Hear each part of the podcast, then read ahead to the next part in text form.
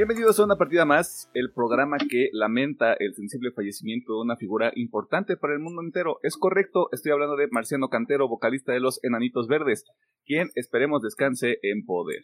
Y como todos los días, escuchando Lamento Boliviano, aquí se encuentran Pedro Mercado y Alejandro Gómez. ¿Cómo están? Kibo Kibo, toma malán, todo chingón. Como dicen los chavos, good.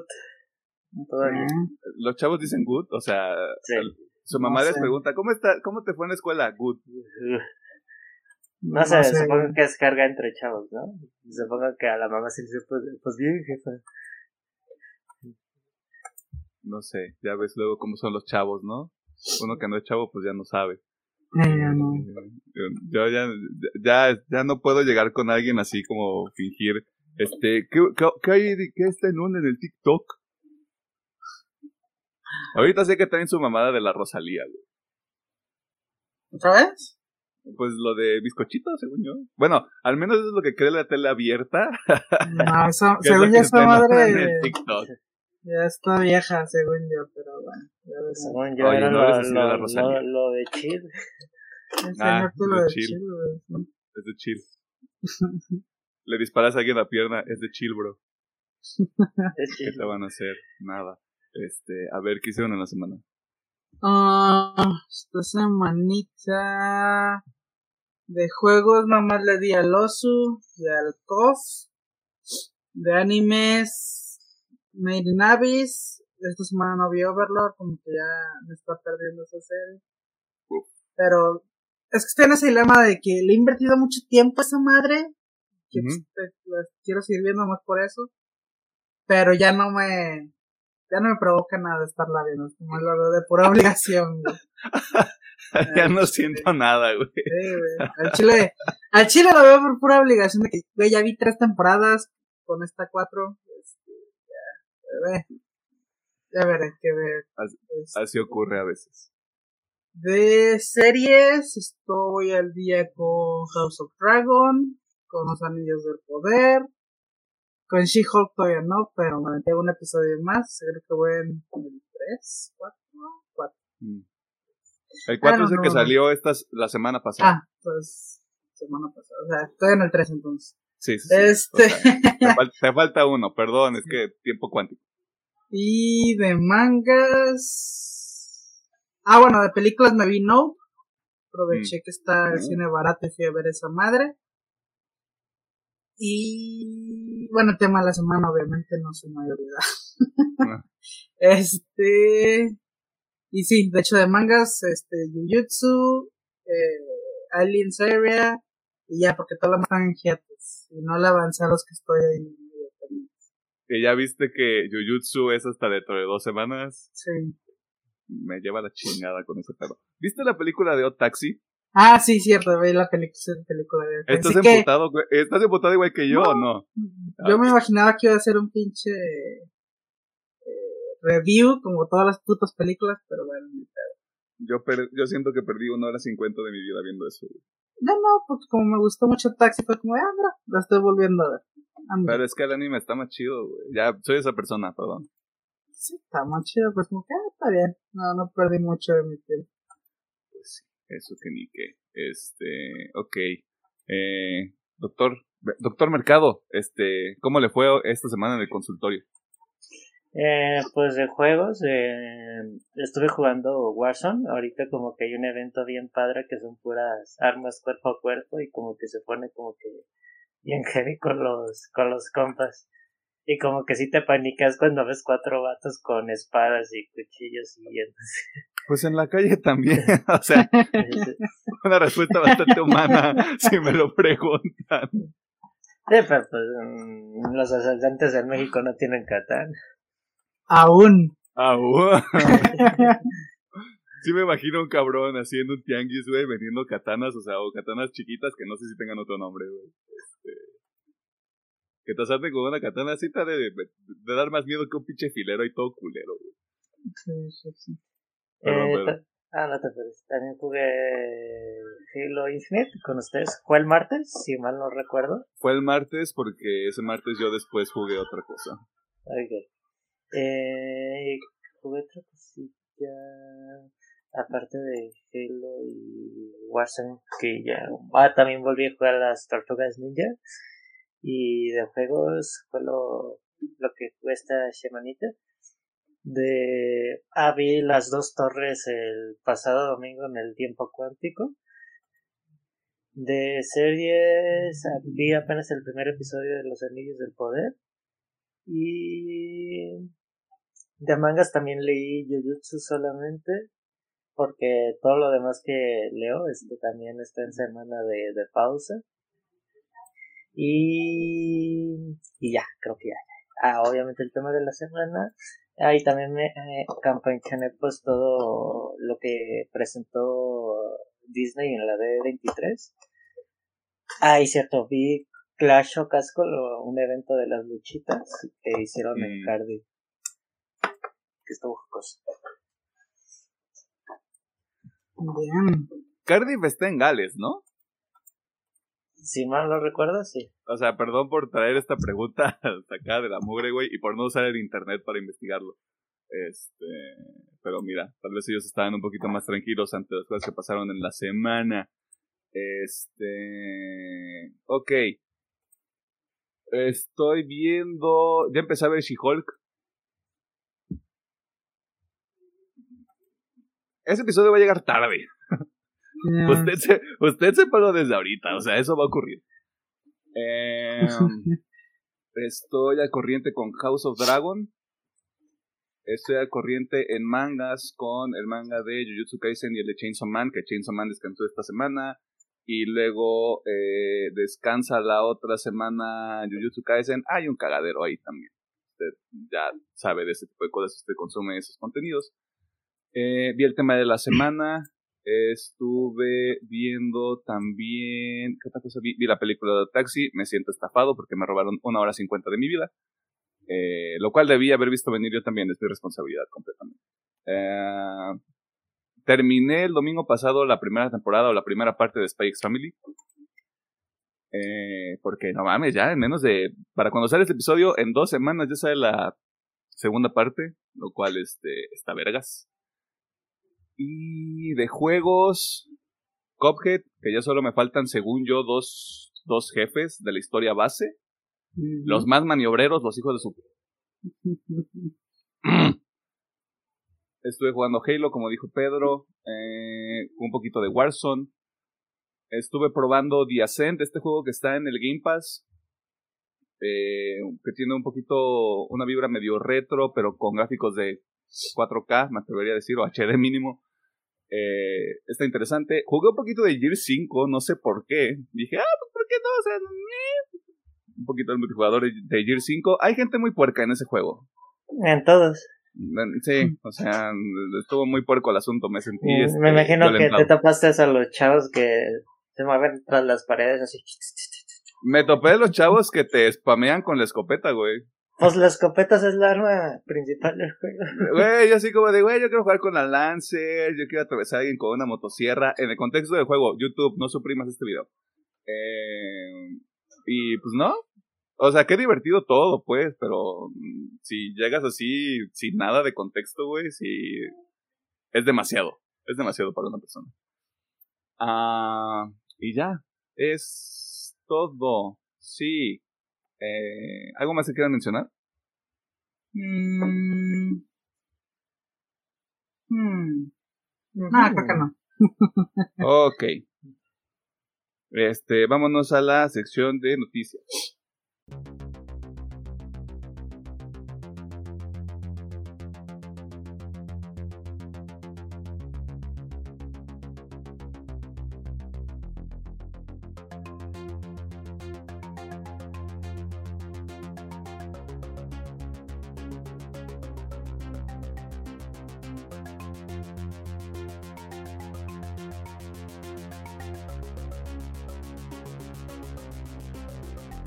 Nos encontramos en la sección de noticias donde te ponemos al tanto de las cosas más interesantes que suceden en el mundo del entretenimiento, de la cultura popular, cosas ñoñas y pues este, lamentablemente esta semana lo que ha pasado con Disney.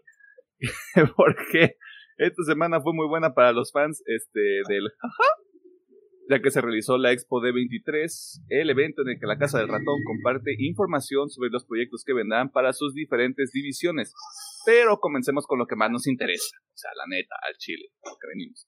El panel de Lucasfilm, Marvel y 20th Century, que ya no es Fox, según yo. Pero para saber qué ocurrió, escuchemos al doctor y muchacho que come tamales en las juntas, Pedro Mercado. Ah, sí, siempre. Un tamal, güey. O sea, usted entienda, un tamal es muy rico. O sea, si se lo come en una junta es como de tengo poder sobre ustedes. Perdón. Ok. Eh, el panel de Star Wars y Disney empezó con eh, Star Wars en general, sobre las próximas series, tanto live action como animadas que van a venir. Y pues empecé, empezó con un nuevo tráiler de Andor, confirmando que van a ser dos temporadas de una de, de 12 cada, de dos episodios cada una. Y pues que el caso está muy emocionado y que eh, a finales de mes, como ya saben, va a llegar esta serie al Disney Plus. Y junto a eso pues se presentó un nuevo tráiler y seguido de esto se confirmó que la segunda temporada de Bad Batch va a llegar el 4 de enero del 2023. Siguiendo con Star Wars, oficialmente ya se presentó el tráiler de, de Mandalorian, la tercera temporada, el que se mostró hace, si mal no recuerdo, hace unos meses en la, en la, en la, ¿cómo es? Star Wars Celebration, Celebration. Por fin ya se abrió este tráiler para el público general. También como, como es parte de Lucasfilm, eh, se presentó un pequeño teaser de lo que sería la última película de Indiana Jones con Harrison Ford, donde se dice que el señor estaba muy contento de participar eh, otra vez en esta película, o en esta serie en general. También se nos presentó eh, una, una nueva serie de Star Wars, Tales of the Jedi, que serán pequeños cortos al estilo de Clone Wars, donde nos principalmente se nos va a hablar de los orígenes del Conde Doku y Pai Jin, un poquito más de Ahsoka y lo que sería tal vez el sexto inquisidor, a lo que tengo entendido. Y por último, también Dave Finoli junto a Joe Favreau presentaron las primeras imágenes de la serie de Ahsoka. No hubo trailer ni nada, nomás se llegó el casa a, saludar y decir pues que ahí andan chambeando. Armar desmadre. Ya por parte de Marvel hubo un poquito de anuncios, o más o menos al nivel. Se presentó el caso de Wakanda Forever junto al director, presentando un clip de la película. No se abrió al público, pero el director comentó de que todavía está en trabajo de edición, así que no tenía mucho que mostrar por el momento y dice que hay muchas sorpresas que todavía no, no va a decir ni mencionar nada. Y el mismo director que comentó que él, su equipo creativo se va a encargar de la serie de Ironheart y también se mostró un pequeño adelanto de esta serie, al parecer ya tienen algo de trabajo hecho, donde se nos habla de que esta serie va a mezclar un poquito que es la tecnología y la magia y el villano sería The Hood para esta serie. Luego se confirmó que sería una, una, una serie de pequeños cortos al estilo películas de terror y horror de los años 30 y 40 con la historia de We Were Gold, Midnight, con Gal García como protagonista y pues el tráiler sí salió para todo el público y sí se ve interesante a mi a mi parecer. Se mostró un tráiler de Ant-Man and the Wasp, Manía donde tampoco el trailer salió al público, pero se nos mostraron un poquito más de Khan el Conquistador y se dice que nos van a dar una conexión directa para la siguiente película de Avengers.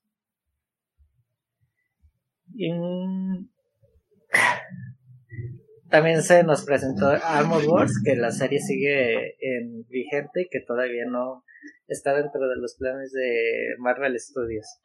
No, va a un Shiro que ahí le anda chambeándole con la banda y con el. Nuestro compa de la gorrita. Kevin Feige. También no se nos habló, se nos presentó un adelanto tan nomás para cerrado de Loki. También diciendo que Hui Hu Kwan va a estar en la, segunda temporada. Eh, se confirmó el director de Los Cuatro Fantásticos, nada del caso. Eh, sería Mark Chapman de la serie WandaVision. También se nos presentó un adelanto de Echo con, con el cast saludando al público. Y de ahí mismo también se salió Charlie Cox y Vincent D'Onofrio para platicar un poquito de que estén muy emocionados de la nueva serie de Daredevil.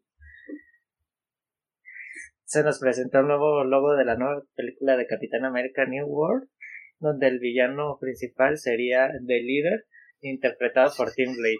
Por alguna extraña razón, pues esta fue la decisión. También se nos presentó la alineación oficial de los Thunderbolts, encabezados por Florence Pugh en esta nueva película que sería como el nuevo el Suicide de Marvel, o por lo menos tenemos esa idea. Y por último se nos, se nos presentó un tráiler de Secret Invasion, protagonizada por el personaje de Samuel L. Jackson como Nick Fury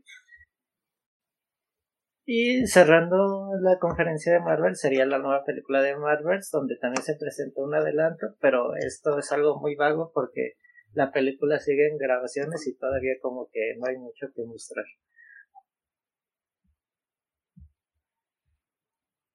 Hubo desmadre. Sí. oh, Hubo desmadre. Hubo para pa todos, ¿no? hubo encendidas de cola, pero no tanto como con el siguiente panel del que va a hablar Alejandro Gómez este, en unos minutos. Eh, no sé. Mm, no sé qué pensar con Star Wars. Después de Obi-Wan Kenobi, no sé qué esperar de Andor. Pero luego sale, sacan el trailer de The Mandalorian, güey, y así como de una vez que pensé que estaba fuera, me logran succionar otra vez. Eh, incluso el Tales of the Jedi, que se enfocan en personajes que ya conocemos, también se ve interesante.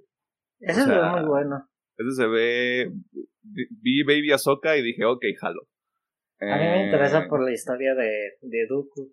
Y de Qui-Gon, sí. sí. como que ya sería bien turbio el señor desde que era Jedi. Y bien narizón, nomás verlo así en la pinche animación de la película. Lo malo es que el señor. Me puede estar equivocando el nombre, pero pues Christopher Lee, por obvias razones, no está involucrado en la serie. Eh, pero vamos a ver qué sucede en ese sentido. Y de Marvel, siento que estuvo bien la información. La gente que se emocionó además pensando que iba a haber ya casting de los Cuatro Fantásticos cuando la película sale en dos años y ni siquiera ha empezado producción.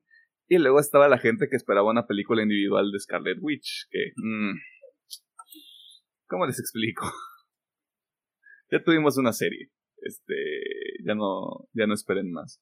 Eh, no sé si, si, hubo algo que le llamó la atención a Alejandro, que pareciera que no, pero pues ya vemos cómo se Al chile de Star Wars nomás estoy esperando Andor y a lo mejor te Mandalorian, pero la neta no, está por el suelo, así que... Eh. Ya, ya quedó establecido en el canon de este programa que si alguien no es fan de Star Wars es Alejandro Gómez, y si lo hacemos ver cosas de Star Wars se va a enojar. Este, y de Marvel, de lo que mostraron, nada. de lo que sé que va a venir, pues obviamente Daredevil y Wakanda Forever. El Daredevil. Y Wakanda, que es creo que lo más cercano. De ahí más. Mucho concepto. Ajá. Mucho concepto, muchas cosas que todavía están en el aire, pero sí, este. Wakanda, quedamos que sale en. Para cuando estamos grabando en dos meses. En noviembre. En Perdón, noviembre. Este, y después de eso me parece que sigue Ant-Man and the Wasp, que sale en febrero del próximo año. Sí. Lo más probable es que Después de que salga Black Panther, me imagino que a finales de noviembre va, vamos a ver el trailer de Ant-Man and the Wasp. Incluso a lo mejor en la función con, de... con Black Panther, sí, completamente de acuerdo. Puede ser muy probable. Sí, este, de todo lo demás, pues sí, un poquito de acuerdo con Alejandro porque hay muchas cosas que están en el aire. Eh, voy a decir esto de Secret Invasion. Eh, siento que a la gente se le va a encender la cola porque no es el Secret Invasion del cómic, pero mal no se ve. No importa cómo la hagan, ya la cagaron hacerlo sus grupos pendejos. así que ya la cagaron así. flashbacks a Capitán Marvel, al parecer. Así es. Este, pero bueno. Así andamos todos. No, Eh, pues We Were One a mí se me llamó mucho la atención. Sí. Bueno, a mí ¿Cuál es esa? que- La de Gael García Bernal, la de Werewolf. Ah, Werewolf at Night. Donde al parecer sale, ¿cómo se llama? The Man Thing, la Ah, cosa, la cosa, el hombre cosa. el hombre The Man Thing, yes. Ajá. Y la gente perdió la cabeza y es como de, oigan chavos, si vieron que no es Marvel Studios, es Marvel Studios Special Presentation, o sea, como que no, como que no es canon, es como una historia que ocurre. No, igual puede ser interesante justamente por eso, porque está alejado de Marvel. Sí, sí, sí, sí. O sea, el concepto está bueno. O sea, en cuanto mostraron que era blanco y negro, fue así como de, ah, no mames, qué artístico, güey. Pero sí, sí se ve chido. O sea, a mí sí me llamó la atención. Porque sí se ve como algo muy diferente. Mm, Digo, a mí lo que me mostraron no me, no me dice nada, pero, o sea, simplemente por como dices, o sea, que es algo alejado de Marvel y que no está bajo la sombra de todo el cagadero que están ahorita, Sí, puede ser algo interesante. sí, o sea, sí, lo mismo que viene haciendo DC con sus películas, que no tiene un plan claro. Sí me gustaría que esto fuera como de, vamos a hacer esto, güey. Ahí está. Una ofrenda. Me dice si les gusta o no les gusta. Ahí nos vemos. O sea, Algo así, creo, que- creo que puede funcionar, creo que puede estar chido. Y ese sale el próximo mes también, ¿no? En octubre, sí. Eh, 7 de octubre, una cosa así. Ok. Eh, Ahorita y, te confirmo. y va a estar disponible a través del Disney Plus. Así Disney que si Plus. usted tiene Disney Plus. ahí 7 de octubre. ver. 7 de octubre, este, pues menos de un mes para que salga esa madre ahí en, en Disney Plus. Así que toda la semana, todos los meses hay algo de Marvel, güey. Ya, se acabó. Mm. ok. Este, Este, no puedo esperar, no puedo esperar por el episodio de She-Hulk, la neta, güey. La Ah, neta. Vamos a ver cómo se pone ese cotorreo. Eh, y no sé, eh, de Fox me, Fox, perdón. 20th Century me parece que solo presentaron Avatar, porque es lo único que tienen este año. Presentaron Y- la serie de Percy Jackson. Ah, si hubiera visto las otras películas, estaría un poco más interesado. Bueno, tengo, entendido pues, que reboot, pero así que pues no Sí, sí, Tengo- sí. tengo entendido que depende cómo la hagan esa madre puede ser interesante, pero again depende de cómo la hagan. Sí, mu- muchas cosas en el aire, mucho concepto, mucha, mucha este, idea suelta, pero sí, ahí está, hay un chingadero de cosas que usted puede consumir durante los próximos dos o dos años, durante los próximos dos años, o sea, todo lo que mostraron viene próximamente, o sea, es bastante cercano, y antes de que se dé cuenta, ¡pum! Avengers. Ah, y pues ahí está. Este, muchas gracias al doctor Pedro Mercado por su este, exhaustiva cobertura de este evento de dos horas. Como que dos horas, dos, tres horas duró el panel, ¿no? Sí, por ahí más o, O sea, menos. hubo, fue verdaderamente un desmadre, un cagadero. Pero, este, ante toda esta información, para que la gente virgen se regocije, eh, realmente todo valió la pena por tener un trailer de The Mandalorian, así que chingue su madre, porque pareciera que vamos a ver este The Siege of Mandalore ya en el live action y pues a la gente eso le genera mucha expectativa y mucha emoción. Entre ellos me incluyo. Eh, hubo otra categoría de gente virgen que también se emocionó porque hubo paneles separados para los proyectos live action y de animación de Disney y otro para los videojuegos que podremos ver en el futuro próximo. Pero para saber más sobre ambos, escuchemos al ingeniero y fan número uno de Disney, claro que sí, cómo no, Alejandro Gómez. De Tan fan que soy, les va a recomendar. Si quieren saltarse estos próximos cinco minutos, adelante. Sí, no hay nada sea, interesante en este pedo. eh, solo, ah, ah, solo hay una película que yo quiero ver, güey, y ya. Ahí les vamos, vámonos, vámonos. Vámonos, Preparados. tío, Si empezamos Este, temprano, acabamos temprano. Exactamente. Para los juegos, eh, se mostró adelanto para Ava- Avatar Reckoning y Avatar Frontiers of Pandora, que parece que son dos juegos dirigidos para esta franquicia de los monos azules. Eh, ojalá esté chida su mamá. Eh, también sacaron adelanto de Alien Star, Star Crescent, que parece ser que es el nuevo proyecto sobre Alien que se está trabajando Ujú. no sé más información. Y bueno, estos, estos proyectos que acabo de comentar no tienen fecha aún. Luego se tiene un juego de Tron llamado Tron Identity, el cual está desarrollado por Bit Hell Games y el cual saldrá para Steam en el 2023. En algún punto, supongo, porque no hay fecha exacta. Eventualmente. Hay un juego ya que es de Disney, tal cual así, pues su personaje se llama Illusion Island, que va a salir exclusivamente para el Switch 2023. Ahí lo tienen, Switch, para que, que no les lleguen buenos juegos. Por supuesto. este, creo que de juegos. triple A. Este, creo que el juego es el más grande, o al menos el que más ruido creo que hizo. Es Marvel's Midnight Suns, el cual va a salir el 2 de diciembre. Que aparte se, pre- se presentó con una animación y aparte confirmó que va a haber un anime, el cual van a contar un previo. Y yeah, man. No A mí me llama mucho la atención Midnight Suns. Creo que es porque jugué Gears Tactics, pero es como de, sí, güey, este, este juego es para mí. O sea, a mí me, me llama la atención por la historia que puede estar alrededor. O sea, yo, como Ah, sí, claro. veces no me interesan los RTS, no soy fan de ese tipo de juego. Pero la historia que puede estar alrededor, digo, ya, lo, lo puedo jugar por eso. Así que bueno, repito, 2 de diciembre, o sea, ya, ya nada. Y bueno, hubo un montón de actualizaciones para juegos móviles que a nadie le importa y que no los voy a saltar. Correcto. Y por- para terminar los juegos, se anunció un juego que se está desarrollando por Skydance Games. Es este estudio de eh, liderado por Amy He- Henning, que si no lo ubican es la de Uncharted. Eh, el cual estará protagonizado por Capitán América y Pantera Negra en la Primera Guerra Mundial. Segunda Guerra Mundial. creo. Segunda, bueno, segunda. Alguna de esas dos guerras. Una, eh, solo hay dos opciones, pues coge. Es- escoger exactamente. este, y que creo que vas a poder jugar tanto con Pantera Negra como con Capitán América y con un soldadillo ahí. Como, como que te están dando esta idea de un equipo de cuatro personas, pero simplemente fue un teaser. No se habla de mecánicas, no se mostró gameplay. O sea, esta madre sale en dos años, ¿no? Tampoco No fecha. dieron No fechas. tal Ah. no. No Está en el aire. Está en el papel. O sea, es poker artes intentes un concepto todavía. Y bueno, eso todos. fue en general de juegos. Eh, repito, creo que Midnight Suns fue lo más grande. A menos que digo, si hay fans de Avatar, porque lo, lo grande para ellos fue lo de Avatar. o Güey, no hay el fans de Avatar. Tron, o lo de Alien, no sé. Desde mi perspectiva, creo que lo más grande fue Midnight Suns. Güey, este, yo me, yo me enteré por accidente en Twitter que Avatar 4 empezó a filmarse. güey. Ah, sí. y fue No, como, eh, ¿eh? Yo vi eso que comentas. Es que vi un comentario, pues.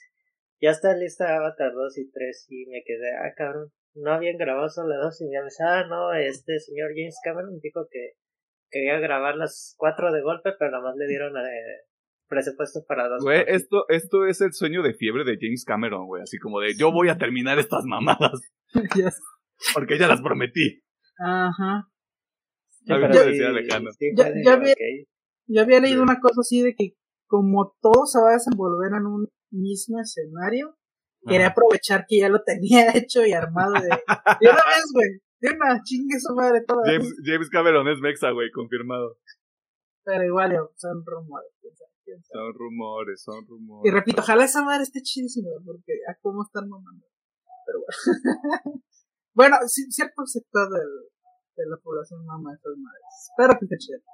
Eh, pero ahora sí, eh, para los proyectos, para los fans de esos de hueso colorado de, de Disney, vámonos. Eh, Vírgenes, vírgenes en su propia categoría, güey. sí, No se confundan. No se confundan, güey. O sea, están hablando con una persona de más de 25 años que es fan de Disney. Para mí es lo mismo que un otaku, güey. Híjole, yo, yo lo pondría todavía más, más alejadito. Pero No, bueno, o sea, para, para mí son lo mismo quitando los prejuicios de que no se baña o se baña nada más con jabón del Rayo McQueen. O sea, ajá, Su champú de. su, de su, su loción de Cars, yo qué sé, ajá. Gente loca hay en este mundo. ¿Por qué Ahora eres con rápido? Ajá, Cuchao. Y, eh, y haciéndole homenaje al Cuchao, vámonos en chinga. El primer proyecto que se anunció fue Desencantada, el cual estará disponible en Disney Plus el 24 de noviembre de este año. También se anunció Ocus Pocus 2, que estará disponible el 30 de septiembre. Este, en Disney Plus. se anunció que se realizará un proyecto llamado Mufasa, que sin, por lo que entendí es la precuela a live action. Ajá. Es, Qué mala idea, pero bueno. Esta madre estará disponible en algún punto del 2024. Se anunció, creo que esta es la que más ardió colas, pero bueno, se anunció y se presentó un nuevo tráiler de La Sirenita Live Action, la cual estará disponible el 25 de mayo del 2023.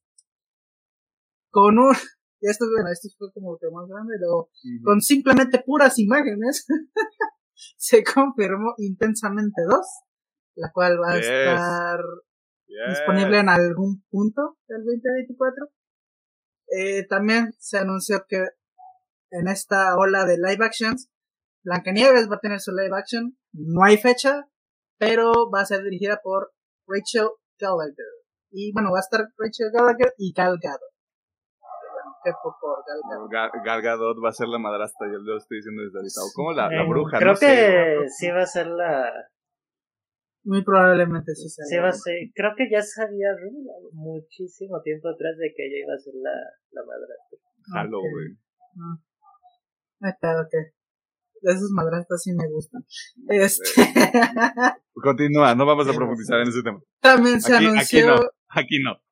Una película llamada Peter Pan and Wendy, que igual va a estar disponible en Disney Plus. No hay fecha, pero va a estar disponible ahí. Se anunció una serie, bueno, la primera serie original de Pixar llamada Win or Lose, que igual va a estar disponible en algún punto del futuro previsible en Disney Plus. Una película llamada Iwayu, no sé cómo puta se pronuncia, se supone que ah, es sí, ya, ya, ya. por ahí de Europa. Es un dialecto bastante específico. Sí. Usted disculpe la pronunciación. Donde supuestamente va a ser como un futuro de esta civilización, que no sé cuál sea pero yo no. También tenemos una nueva película llamada Helio, que tampoco tiene fecha. Tenemos otra nueva eh, película llamada Elemental, que esto sí tiene fecha, la cual estará disponible el 15 de junio del 2023. ¿Qué pasa si los elementos tienen sentimientos, güey? Gracias a Pixar, ¿no? Sí, sí. son de ah, y también está esta que se llama Un Mundo Extraño, la cual estará disponible el 24 de noviembre del 2022. Y se termina todo este cagadero con Wish, que estará disponible en noviembre del 2023. Eso es todo lo que no se dice. Por si a alguno le interesa, pues puede ir a ver los adelantos. Normalmente todo lo que dije al final fue puras pinches imágenes. O sea, no mostraron otra cosa. Sí, o sea, es puro concepto, güey. Por lo mismo, o no hay fecha o tienen fecha de 2023, vaya. Para adelante. o no tienen. o no tienen, exactamente. Así que, pues, si usted es fan acérrimo de Disney, pues, alégrese y regocíjese que hay un chingo de mierda que viene. Abrir grande. abrir grande. abrir grande. este, la única película que yo quiero ver de todo ese pinche panel es Desencantada porque vi el tráiler, güey. Y se ve chido, güey. Perdón, güey. Para mí se ve chido, güey. Yo creo que aparte, para mí... aparte Amy Adams, güey. Perdón. Yo creo que para mí Intensamente dos. Sí, intensamente dos, ya. Si las emociones tuvieran emociones. Fuck everything else. eh, intensamente y la de Wish, porque dicen que va a ser el regreso, una animación 2D más 3D de toda la historia de, de Disney. Por lo menos el concepto me llama. Sí, es, es el de la muchachita esta que desea un, un estoy diciendo por las penejadas porque así suena, eh, pero que hace un deseo y una estrella cobra vida, una madre así, ¿no? Que mostraron un panel nada más. Más manos, sí. sí. Ah, ya. Se, se veía interesante el concepto. O sea, el, el art, el concept art se veía interesante. Pero usted ya se habrá dado cuenta de que nosotros no somos los... Nosotros no somos el demográfico ya. Sí, nosotros somos el target pasa madre, Sí, o sea... lo que sabe cada quien. O sea, Encantada, ¿cuándo salió, güey? O sea... Creo que 2005. 2007, güey. No, güey, ya mostré mi edad bien duro, güey. Este... 15 años, güey. 15 años y decidieron hacer una película. Es como Los Increíbles 2, nada más que Los Increíbles 2 sí está un poquito más chida, ¿no? Eh, Yo no, vamos... increíbles. Yo la recomiendo. Ok. Está, estable. Está, dos, tres. La vas a ver- si la vas a ver hoy en domingo, güey, Ah. Mientras estás tirada en la cama, unos, unos bongles, como le dicen los chavos, este, tu coquita Una y vámonos, Unos nuggets. A unos sin hueso y, y se armó la pachanga, dirían en varios lados de Guadalajara, te decía. Eh, este, pero bueno, ahí está. Esos fueron los, los paneles más importantes dentro de todo lo que fue la D23, que para cuando estamos grabando todavía están ocurriendo algunas actividades. Sí. Este, y si llega a surgir algo, pues entra en el episodio de la próxima semana. Usted disculpe. O vayan a checarlo. Digo, si son de supongo que están bien enterados. Y si no, pues. Who cares, Oh. bro? O, o, vay- o vayan a checarlo, o tal vez no esté en el episodio de la próxima semana. Quién sabe. O sea, el mundo es un lugar maravilloso y no tengo miedo de morir. Averígualo en el siguiente episodio. Ajá. Ajá. Descúbralo en el siguiente episodio. Y en el mundo del ánimo, hay mucha. ¿Cuál es la palabra? Hay mucha excitación. Porque se ha Mm. confirmado la fecha de estreno de uno de los animes más esperados de la temporada de otoño de este año.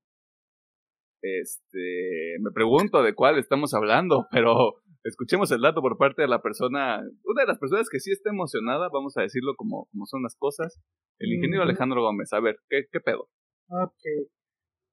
Para alargar esta madre y no más decir una pinche fecha, ahí les va todas las Con- fechas contexto. de los animes que se vienen esta temporada hasta el día 11. Qué agradable muchacho. Y vámonos por los que supuestamente son segundas, terceras y mierdas. Sí, sí, sí. Mob Psycho, 6 de octubre. My Hero Academia, 1 de octubre. Space Family, guapísimo, 1 de octubre. Eh, to Your Eternity, 23 de octubre, que estoy muy emocionado por esa madre. Quiero volver a llorar. Este, Y eso dice mucho. Eso dice mucho, güey. Golden O sea, si, Alejandro, si Alejandro llora, yo berreo, güey. Ah, es que esa madre está bien llegada. ¿no? O sea, está, bueno, paréntesis, está hecho muy aldrede para que llores. O sea, el chile sí es como que, sí se siente como te voy a hacer llorar a huevo, pero aún así la historia está chida. Arreal. este, Golden Kamuy, 3 de octubre. Y creo que ha sido en segundas temporadas importantes. es eso, ¿no? eh, obviamente, yéndonos a las nuevas, Blue Lock, 9 de octubre. Chainsaw Man, 11 de octubre. Qué Ah. particular que salga entre semana, ¿eh? Pues te diré que se está repartido. O sea, hay lunes, martes, miércoles, y creo que viernes, sábado y domingo, así como lo. ¿Sale así- el martes? Wow. Sí, sale el martes. O sea, exactamente en un mes. Digo, a mí me gusta porque, justo como leí en, en Twitter, como de a huevo premio doble los martes. Porque va a ser manga y anime. Ah, Wow. sí es cierto. Excepto las semanas que no haya manga. Sí, obviamente. y las semanas donde también no haya episodio, pero bueno. Pero mira, detalles, minucias. Y creo, o sea, estoy aquí chicando la lista, pero hay un Eh. de mierda que no ni conozco. Este. y sí, yo creo que con eso. Sí, con eso dos, ya, con eso, güey. Blue Lock y Chainsaw Man, ¿qué más quiere, güey? También más Blue cosas, Chainsaw luego sale.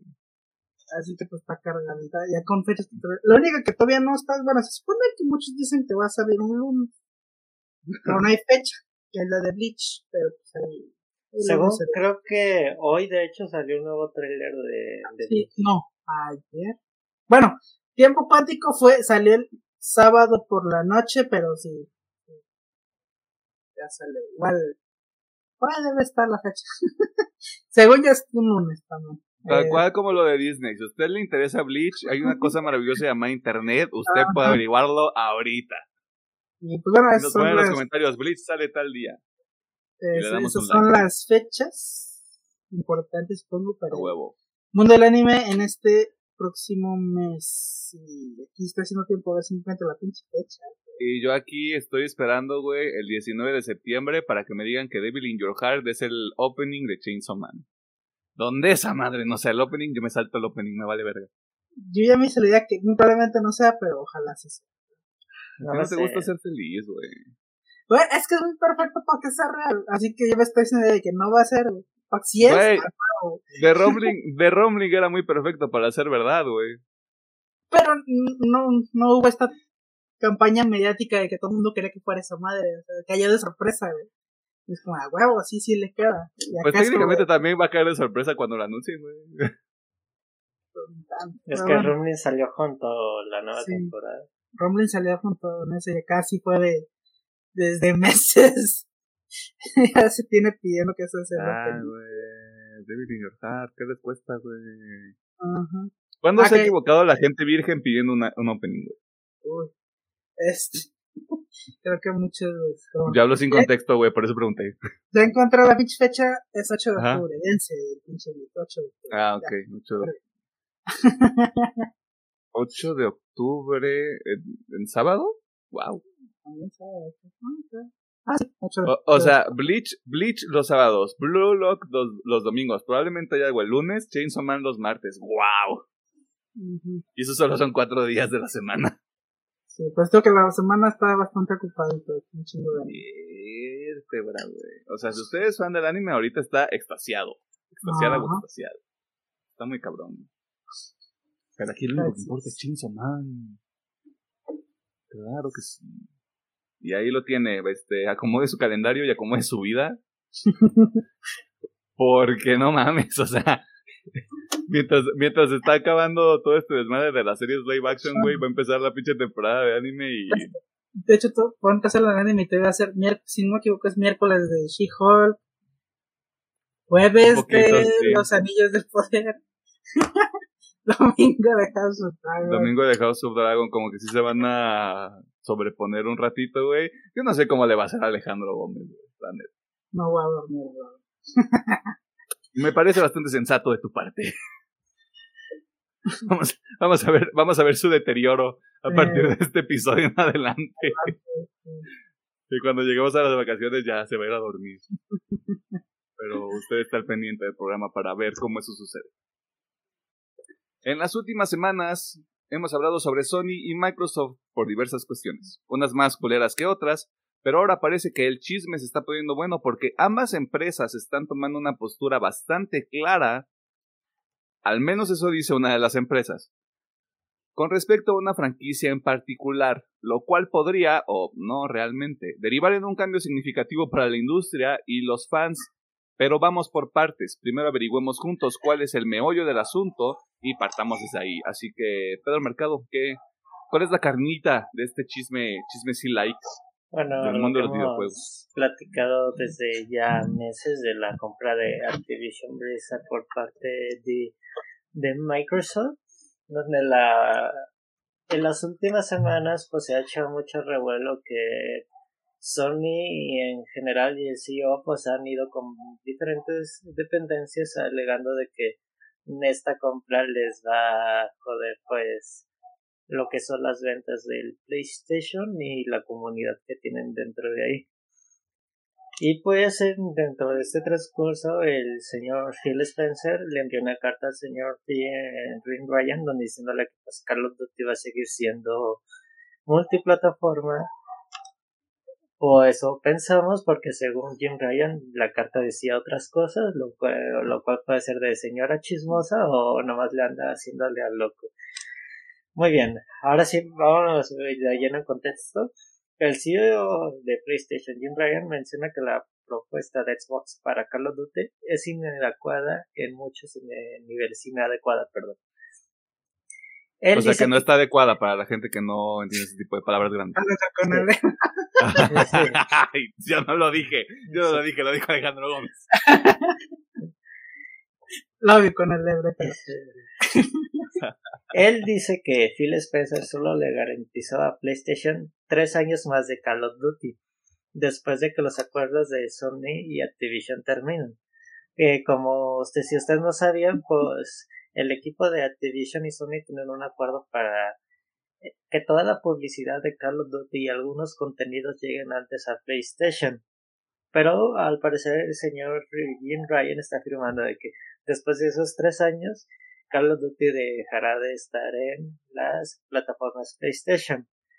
haciendo esto de manera pública después de que la carta de Spencer dijera que asegurarle que COD seguiría estando en PlayStation, asumiendo de que se anda contradiciendo un poco diciendo de que pues no te por eso iba a estar todavía COD, pero pues el señor Ryan está pensando que en cuanto acabe el acuerdo de de la publicidad de Activision PlayStation y Call of Duty dejará de estar en las plataformas de PlayStation. Y pues este fue como que el chisme mayor y pues ya como que muchos están diciendo que la compra ya es segura, otros muchos de que sí es segura, pero va a tardar un poquito más con todo este show que está armando el señor Ryan y las diferentes dependencias. Así pues que sería cuestión de espera para ver si se va a aceptar la compra o no. ¿De qué se preocupa Jim Ryan, güey? Si el principal enemigo de Sony es Sony subiendo los precios de las consolas, güey, para empezar. Y aparte, otra cosa que a mí se me hace muy interesante es que ya sabíamos desde el principio que Activision Blizzard iba a respetar sus acuerdos con PlayStation al menos los próximos tres años. Esto era lo que ya se sabía, esto era de dominio público. Si Activision Blizzard, post adquisición de Microsoft, decide cambiar los términos del acuerdo para que esos títulos estén en PlayStation, está en todo su derecho de hacerlo. Es lo que yo creo. Lo que no le gusta a Jim Ryan es que ya no me va a llegar tanto dinero como antes, güey. Yo creo que la cosa es eso de que todo lo que se venda de Call of Duty ya va a ir directo para Slash, Microsoft, Xbox y no, no solamente a Activision. Pues. Porque seamos honestos, lo hemos dicho antes, o sea, Call of Duty es una de las franquicias que más dinero produce en la industria porque tiene títulos que salen cada maldito año. Y tiene una fanbase muy grande. Es correcto, güey. Yo fui una de esas personas horribles. No lo hagan, no se los recomiendo. ¿Oh, sí? ¿Por qué no? Dense. si les gusta, dense. Mientras ustedes no tengan que pagar 1500 pesos por cada juego, dense. ¿Oh, serio? Si los tengan, dense, este, Yo creo que ahí Jim Ryan exageró. Porque como no, claro, güey. Eh, todo esto ya se sabía, ¿no? El contrato que se tenía era hace tres años. Y obviamente, pues Microsoft dijo, se va a respetar ese contrato. Y ese contrato dice que son hace tres años. Pero, por lo que yo entiendo, es como Microsoft nunca dijo de, hey, se acaba ese, ese contrato y ya no se va a renovar. A lo mejor y sí tienen planes de renovarlo. Este, o no. Están en su pinche derecho, güey. Es compraron por un chingo de barro. Chingo de barro. Así que están en todos sus derechos y lo quieren hacer exclusivo. Pero yo personalmente, al ser una un juego tan grande, con una fanbase tan grande, dudo que lo vayan a hacer. Yo creo que simplemente este güey exageró al chile. y es como de, se puso de nena de, ay, me lo van a quitar, cuando a lo mejor es, te estoy diciendo que se va a respetar el pinche contrato de tres años, y después se hace otro pinche contrato bajo otros nuevos términos, porque pues esta madre es mía, ¿no? Pero bueno. No, ya, y aparte Phil Spencer ya había dicho que ya estaba hablando con los liderazgos de PlayStation, quienes, quienes sean esas personas, me imagino que ellos incluido Jim Ryan, eh, justamente como para ver qué sucede después, güey, porque ya había la garantía por parte de, de Phil Spencer de, ¿sabes qué? COD va a continuar en las plataformas de Play, pero me imagino que también es un acuerdo que va a ir evolucionando, o sea, se acaban los tres años y el acuerdo tiene que ser diferente, güey. O sea, ya no te van a llegar las cosas antes. Tal vez van a llegar al parejo para los dos y van a cambiar ciertas cosas, van a cambiar ciertos esquemas. O sea. Yo creo que va más por ese pedo de las exclusividades que tenía Play. Porque, again, dudo un chingo que Microsoft se quiera quitar el mercado de Play. ¿No? Sea, sea lo que sea y las mierdas que hace Play, sigue teniendo una buena fanbase ahí. Dudo que se las quiera quitar ya invertiste un chingo, ni modo que no quieras recuperar un poquito de varo, güey. De hecho. Así que, yo siento que fue ese pedo, simplemente es como, vamos a respetar este contrato, como está, pero obviamente en siguiente contrato va a haber cambios. No, a lo mejor, como dice Emiliano, ya no vas a tener exclusividad de seis meses por un mapa o por un modo de juego, ya va a salir todo normal, güey. Sí, obviamente se le va a quitar ventas a, a Play, pero pues ni pedo. Él no la compró. Es que es eso, güey. O sea, en esta, en esta economía horrible, güey, si, si querían asegurarse de alguna otra manera que los contenidos o los acuerdos con Activision Blizzard se mantuvieran, la única manera era desembolsar varo, güey, porque no había ningún otro tipo de acuerdo que no fuera ese con Activision Blizzard, parte de PlayStation. A lo que yo sé, podría estarme equivocado. Bueno, digo, no. sé si sea la preocupación, porque Phil Spencer ya dijo, mi idea es de que los Call of Duty lleguen al día uno a, al Game Pass. Digo, y quiero pensar que sí va a mantener el margen a eso. Y de todas maneras, como tal, pues el último, el Vanguard, a lo que sé, no vendió mucho y no fue muy querido por la fanbase de Call of Duty, pero la gente sigue jugando lo que es Warzone. Y ese es un juego gratuito.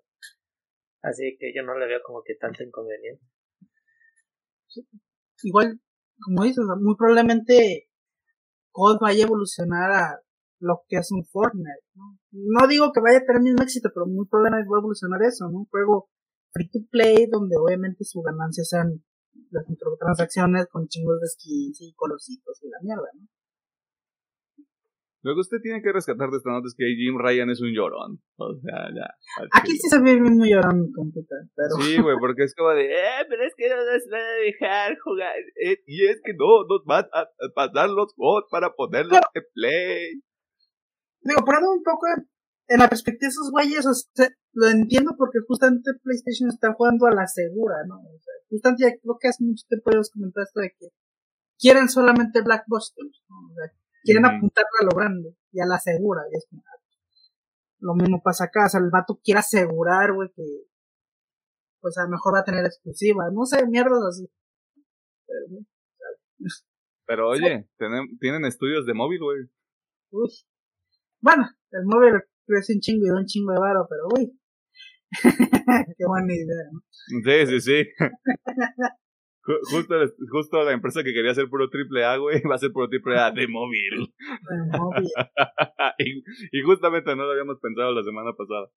Pero aquí mm. estamos, el poder de la reflexión. Pues bueno, este, que chinga su madre Jim Ryan, eso lo digo yo. No voy a hablar por el resto del panel de este programa. Eh, para no meternos en pedos. Activision sí, ya, ya todos, güey, hasta Phil Spencer, güey. El, el, Phil Spencer ya hizo alguna cochinada, güey, para hacer el tipazo que es ahorita, güey. No, Tal vez, pero bueno, ahorita me cae así que... Sí, ahorita, ahorita, es el, ahorita, es el, tío Phil. Ahorita es el tío Phil te dice, eh, güey, vamos por unas cheves a huevo, tío, vamos. Oye, no sé. Eh, y para cerrar esta sección antes de los trailers, ¿A usted le gusta El Señor de los Anillos y le hubiera gustado probar un MMO en el futuro próximo? Asumo que a los dos caballeros de este panel no, porque no hay respuesta. Bueno, si su respuesta fue sí, perdón por reabrir esta herida, y es que si no lo recuerda, fue el año pasado, es decir, el 2021, que Amazon canceló de forma abrupta la producción de un título centrado en el mundo de la Tierra Media y ahora sabemos por qué. Durante una entrevista con GameSpot, el presidente de Amazon Games, Christoph Hartman, reveló que las cosas se complicaron demasiado y el estudio decidió abandonar el proyecto y seguir adelante. Hartman explica que Li, Liu, o Liu, compañía con la que Amazon Games estaba trabajando este proyecto, fue adquirida por Tencent. Pero en realidad fue Middle Earth Enterprises quien dio el golpe final al proyecto, ya que con la adquisición hecha por Tencent, se rescindieron los derechos de la propiedad intelectual. En otras palabras, Middle Earth Enterprises hizo una maniobra legal activando una cláusula en sus contratos que le permite terminar cualquier acuerdo de derechos ante una adquisición como esta. Me parece bastante inteligente. O sea, dentro de, dentro de lo que sea de cada quien, porque además, ¿qué otra propiedad intelectual tiene Middle Earth Enterprises que no sea el Señor de los Anillos? El Hobbit.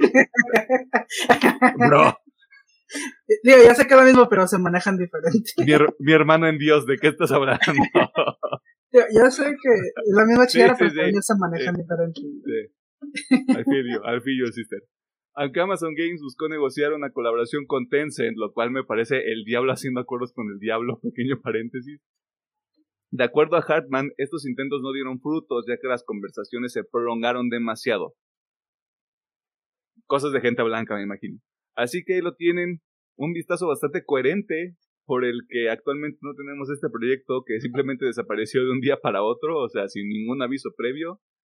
Y pues, de hecho me gustó esta pequeña correlación que hacía la gente de GameSpot en su nota, imagínate que este MMO fuera una realidad ahorita, en este momento, donde están los anillos de poder también, güey. No mames, cabrón. Sería un buen madrazo. O sea, si el juego estuviera bueno, Aunque no estuviera bueno, o sea, habría gente jugando. creo, creo que sí hay juegos de Sí. los que son MMO y aún tienen un chingo de gente. Creo que hay uno en específico que creo que es el más popular. No recuerdo el nombre, solo sé que existe. Creo que hay uno Pero ahorita que está en vivo también.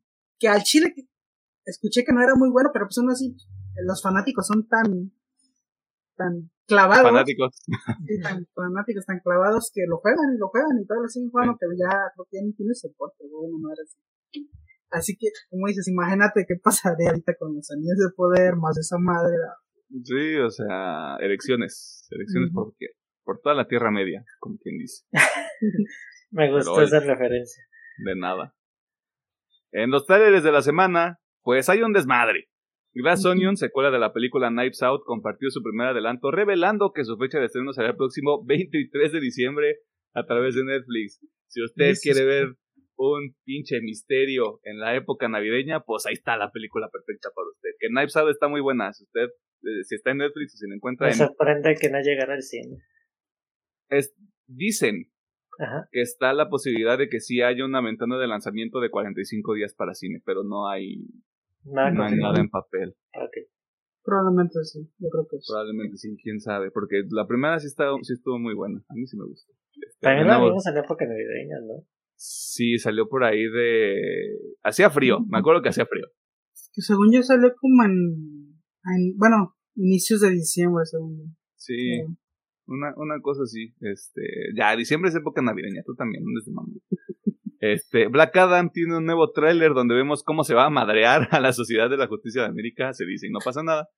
Y algunos otros personajes que están ahí por razones que desconocemos porque el tráiler tiene que vender la película y a Black Adam, ¿no? Pero haciéndole su madre a alguien. Este, durante la D23 vimos trailers para diversas propiedades como La Sirenita Desencantada, Hocus Pocus 2, la tercera temporada del Mandaloriano, Tales of the Jedi, Werewolf by Night, Secret Invasion y tal vez salieron más, quién sabe, usted los puede encontrar en el internet, en Twitter, en lo que sea que usted esté surfeando de ahí del internet, este, trailer de la semana.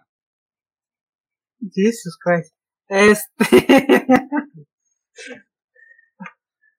ah. Voy a decir. Tonto, vámonos a la verga. ¿no?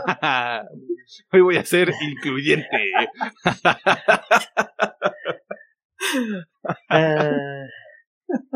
Eh, yo voy a hacer eh, todo Marvel, Star Wars, Blood Adam y No, pues todo, güey. pues todo también. Pues todo, güey. Ah, te mamaste, hijo, te mamaste. Ah, no Eh, incluí lo de Disney ani- animación. Y, y como ya me hicieron el 2 a 1, pues no importa mi voto, ¿verdad? Pero yo voy a decir, este. Mira, uno de cada uno, güey. La tercera temporada del Mandaloriano, Werewolf by Night, Desencantada y Black Adam. Black Adam se ve. Sí se ve chida. Black Adam sí se ve como que. Mínimo me la voy a pasar bien. Ya que sea una gran película. Eso ya Mm. es otro pedo. La pelea contra el diablo, güey. Sí, güey. Black Adam va a matar al diablo, güey. Luego se va a hacer antihéroe. Va a matar al diablo. se suena tan. Suena como algo que diré mi tía. Va a sacar un crucifijo, güey. No, suena como que muy ánimo shit. Oye. Let's gonna kill the devil. Ajá. y comer Sí. ramen después. Ajá. Con, con la Sociedad de la Justicia de América. postcréditos de Blood Adam va a ser, "No, fuimos a comer Comiendo, ramen". comiendo shawarma, güey, porque están ahí como en... Voy a decir el Oriente Medio. No me quiero comprometer con una ubicación. Ajá. Luego la cago y pues la gente te cancela. Por equivocarte. Pero bueno, ahí está. Eso fue todo en la sección de noticias. Si hubo algo que le llamó la atención o no. Si está de acuerdo con alguna de las cosas que dijimos o no. Está la sección de comentarios en el YouTube y está en nuestras redes sociales. Facebook una partida más. Twitter arroba UPM oficial. TikTok e Instagram arroba UPM-oficial. Eh, mm, mm, algo iba a decir y se me olvidó. Huevos. Este, vamos al tema de la semana. 不敢啊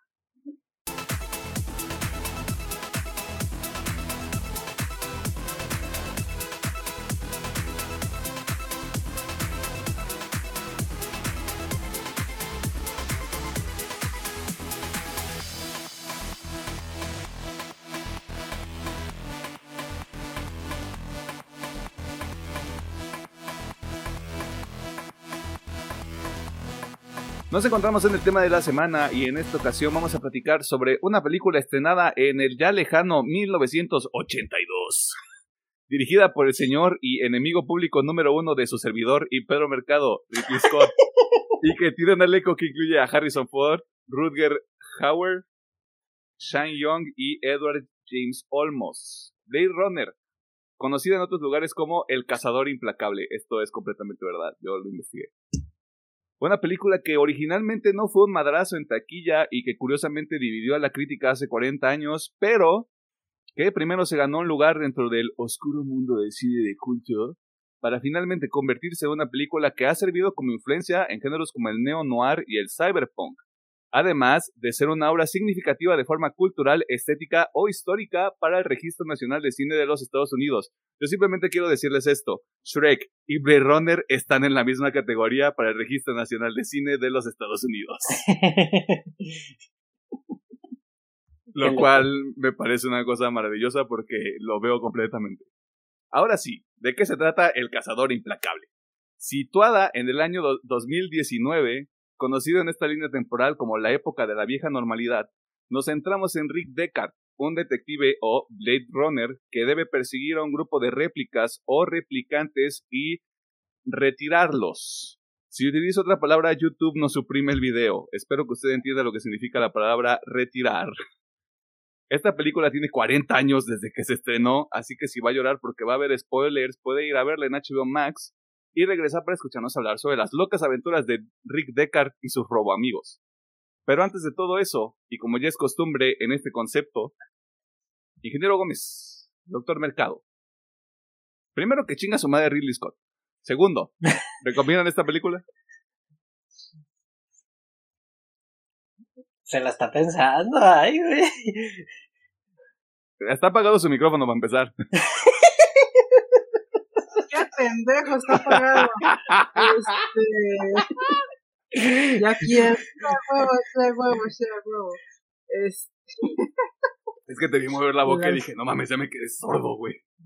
Ah, sí, este. Eh, bueno, sí, pero es que es complicado recomendar esta madre a alguien joven, por ejemplo. O sea, para alguien de mi edad o más viejo, esa, esa digo, así a huevo, verla, güey. Si es que no la has visto ya, güey. Contexto, 20 saltos para arriba. sí. Pero para alguien joven, no sé. O sea, por ejemplo, alguien que vaya pasando por el internet eh, ahorita y vea el video y diga, a ver, vamos a ver qué dicen estos pendejos. Este, y que digo, sí, a huevo, verla a ver. No sé, no sé si vaya vaya a gustarle o vaya a llamarle la atención a alguien muy joven. Así que no sé. ese es mi dilema ahorita, no sé cómo una... Por ejemplo, alguien que venga muy acostumbrado a las películas de ahorita le gusta esta... O si siquiera puede agarrarle el ritmo a esta película. Porque tiene un ritmo medio raro. Pues, pero bueno, quitando ese pote y a gente de mi edad para arriba, sí. Yo creo que es obligatorio ver esta madre. Yo creo que es esas cosas que la gente de que es más grande que nosotros, por no utilizar otro adjetivo. Creo que es esas películas que dicen, güey, yo me acuerdo cuando fue Blade Runner al cine, güey, fue una mamada. O incluso también abriendo esta paréntesis, o sea, si tú eres de esa gente que quiere ver de dónde vienen ciertas referencias o esas influencias que han generado productos más nuevos, pues bueno, sí, de Blade Runner está, está chido. Sí, o sea, este pedo de si te gusta el tema de tal vez no es el término correcto, o sea, no es, no es, eh, sí, o sea, la manera más coherente de ponerlo, pero lo de la inteligencia artificial, como lo, como los, los sentient androids, por así ponerlo, o sea, como todo este pedo más, más profundo, más allá como del tema tecnológico. Fíjate, creo que aquí sí vale la pena hacer el paralelo. Si usted ya vio Ex Máquina y le gustó Ex Máquina, pero no ha visto Blade Runner, le puede gustar Blade Runner. Sí. O por ejemplo, si ya, yéndonos por esa madre, si ya vio Tron y dice, como que quiero ver más, un poquito más acá, Blade Runner es también más como una, una buena droga de entrada. Ajá, es como, pues date, güey, puedes saltar de Tron a esta madre. Sí. No, sí, completamente de acuerdo, justamente por lo que decíamos. Tron es como esta parte de... ¿Ubicas estos memes del, del iceberg? Ah, sí. O sea, Tron el legado, ¡boom! Simón, ya después Está- pasar de Tron. Sí, ya después te, se pone cabrón. Este, pero sí, completamente de acuerdo con lo que dice el ingeniero. Este doctor, por favor, sus comentarios. Mm, Yo sí lo recomiendo. A veces mm, no me gusta siempre decir lo del paréntesis porque a veces como que son algo muy repetido. Pero si estás amante de la ciencia ficción, estas...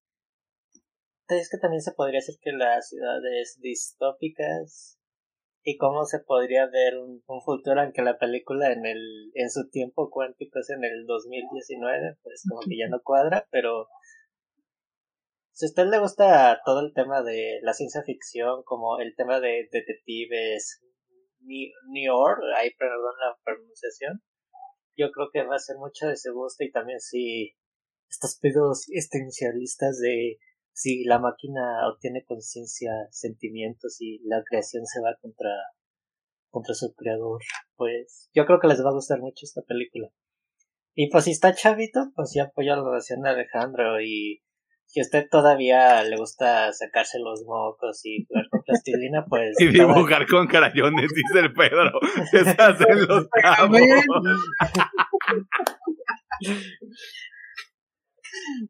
Eh, Nada más sí, en este programa le decimos que no use tiner. He perdido amigos por eso. Si también le gusta jugar con el pegamento amarillo, pues tampoco, ¿verdad? Ah, t- No, o tal sea, para sacar en el viaje. Bueno, ya. Digamos, usted serio, ¿no? necesita una edad consciente donde pueda recapacitar o, o pensar lo que usted ve. Sí, No, no porque no la vaya a entender, sino que ocupa procesarlo un poquito. más que nada también es porque hay que tener esta mentalidad de que hay que verla pues con los ojos de los ochentas. Pero, pues, ¿Qué es lo que alcanzaba la tecnología en esa época? Es que un otro pequeño paréntesis, este, siempre que hablamos de este tipo de películas del ayer, por no utilizar ot- otra palabra, a mí siempre me gusta este pedo de la limitante tecnológica y cómo lo supieron sobrellevar, porque hay muchas partes de esta película que todavía aguantan para 40 años después, güey. Obviamente los efectos visuales ya no se ven, no son state of the art, como la gente podría esperar, güey, pero muchas partes de la película donde mucho, mucho de lo que hacen es práctico, Ujú. funciona, güey. O sea, mal hecho no está, la verdad. Pues sí, Ese es el hecho, proceso de manufactura que había antes. Ujú. Las partes de, yo diría que el de las calles, todo, me imagino los sets que armó el señor Ridley Scott para representar la ciudad, le quedaron muy bien. Todavía se ve muy bien la, la realidad. Sí, Hasta los paraguas fosforilocos se ven co- Ahora sí, ahora sí que hay una palabra que usan mucho los chavos, como el aesthetic de la película. El aesthetic, Está muy estérica. Está muy aesthetic. Tiene, tiene un aesthetic muy cyberpunk. Ya usamos aesthetic mucho, güey. Nos van a quitar nuestra licencia de chavos. Ya Eso ya no es coral. Eso ya no es coral, güey. Queda prohibida la palabra. No, los niños, los niños no saben ni siquiera qué significa coral, güey. Si hay, si hay una persona de menos de 15 años escuchando esta madre, no sabe qué es coral, güey. Y siento lástima por usted. Este. Queda bastante claro. eh, con algunos asteriscos de por medio. jeje, este, usted puede ver Blade Runner. eh, no sé si valga mucho la pena hacerle la aclaración de que existen varias versiones de esta película, al parecer. Las únicas dos que están disponibles en HBO Max son la base y el Final Cut, me parece. Sí. Yo vería el Final Cut si no tiene la narración de Deckard, porque creo que no le suma mucho a la película. Eh, pero luego también tiene la escena esa del caballo, güey, que es como de... Ah. ok, padrísimo. Eh, así que cualquiera de las dos se, las puede chutar y se las va a pasar bien porque dura dos horas. Poquito de, un poquito menos de dos horas. La normal, ¿no? Ajá. No, de hecho las dos, o sea, ah, Final y la normal. Ah, ok, es que como yo vi la normal. Sí, no, de hecho, de hecho las revisé, o sea, duran exactamente lo mismo y dije, ay, pues voy a ver la normal, de esa me acuerdo más. y aparte, y aparte creo que no hay muchas diferencias entre los cortes, o sea, simplemente como cosas de que quitan la narración, extienden ciertas secuencias y ya. Ah, ok, está bien. Digo, nomás porque andaba con eso. Ay, no, pues me meto la normal, capaz que el Final Cut dura tres horas o algo así. Ah, Ridley, Ridley Scott estaba loco, pero no estaba tan loco en ese momento. Fue el momento más lúcido que tenía estoy echando mucha caca Ridley Scott, vengan, me vale madre. Este, ahora sí, a lo que nos truje Chencha. ¿Hay algo que no les guste de esta película? Hmm. Creo que no. Creo. aún lo estoy procesando un poco.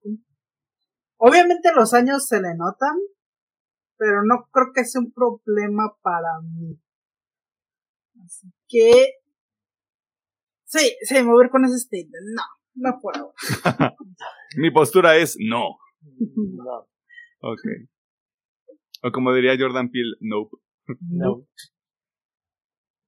Eh, Doctor Mercado. Em,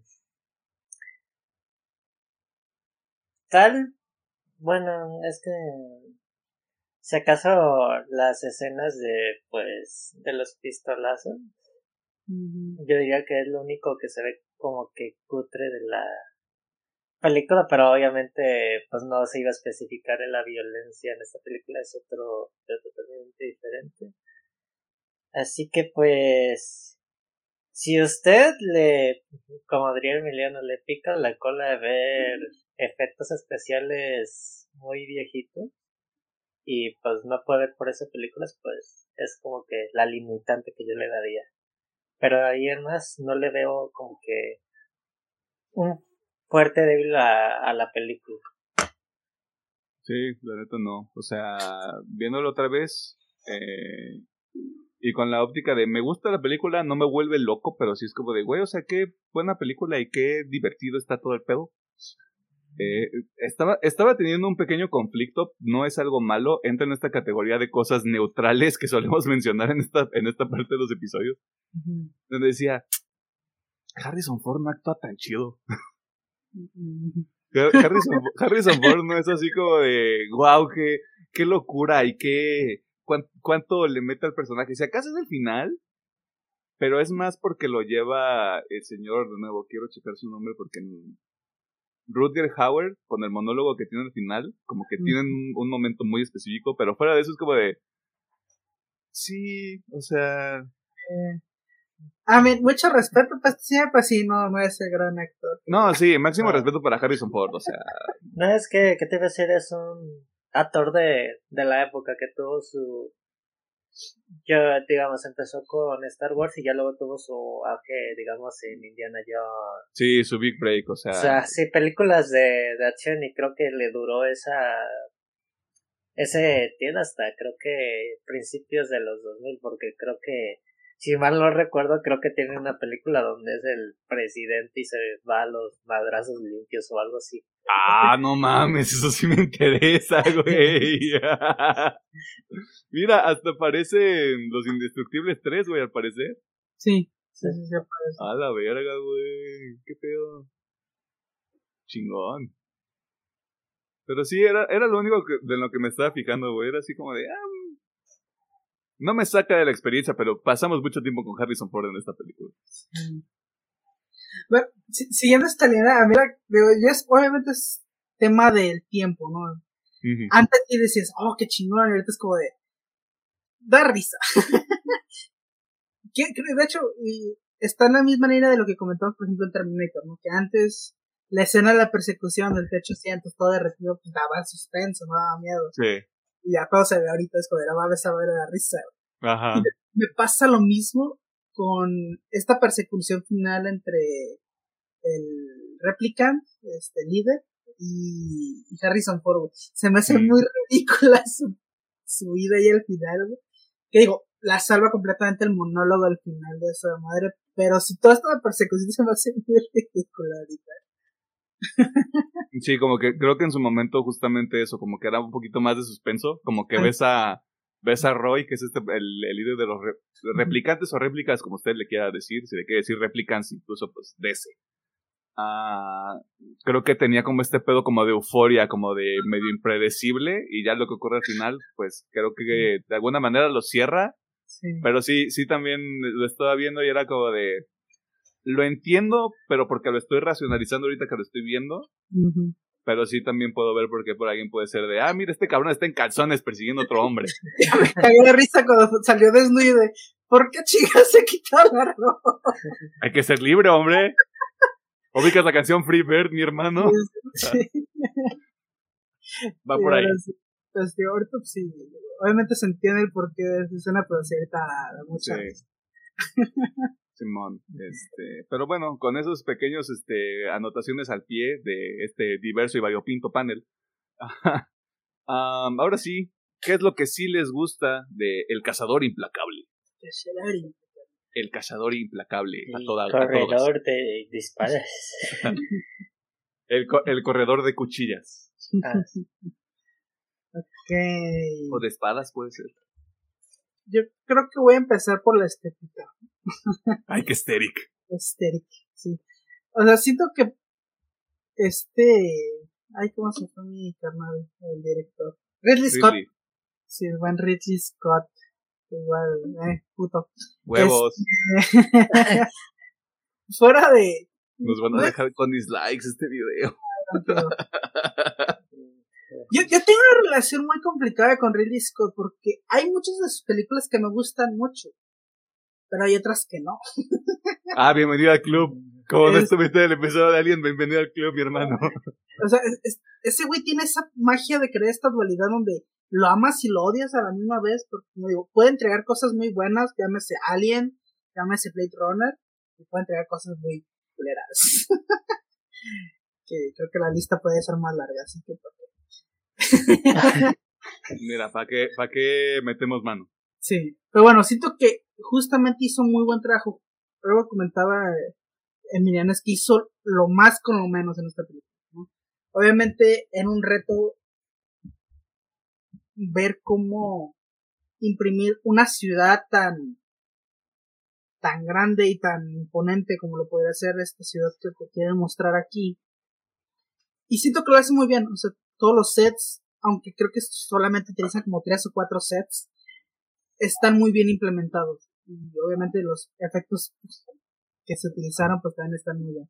Así que visualmente siento que todavía está bien. Tiene sus cosillas que se nota medio, pero está bien. Te la paso. Deja, deja tú eso, güey. En el 2019 yo estuve ahí, señor Ridley Scott, y no se ve así.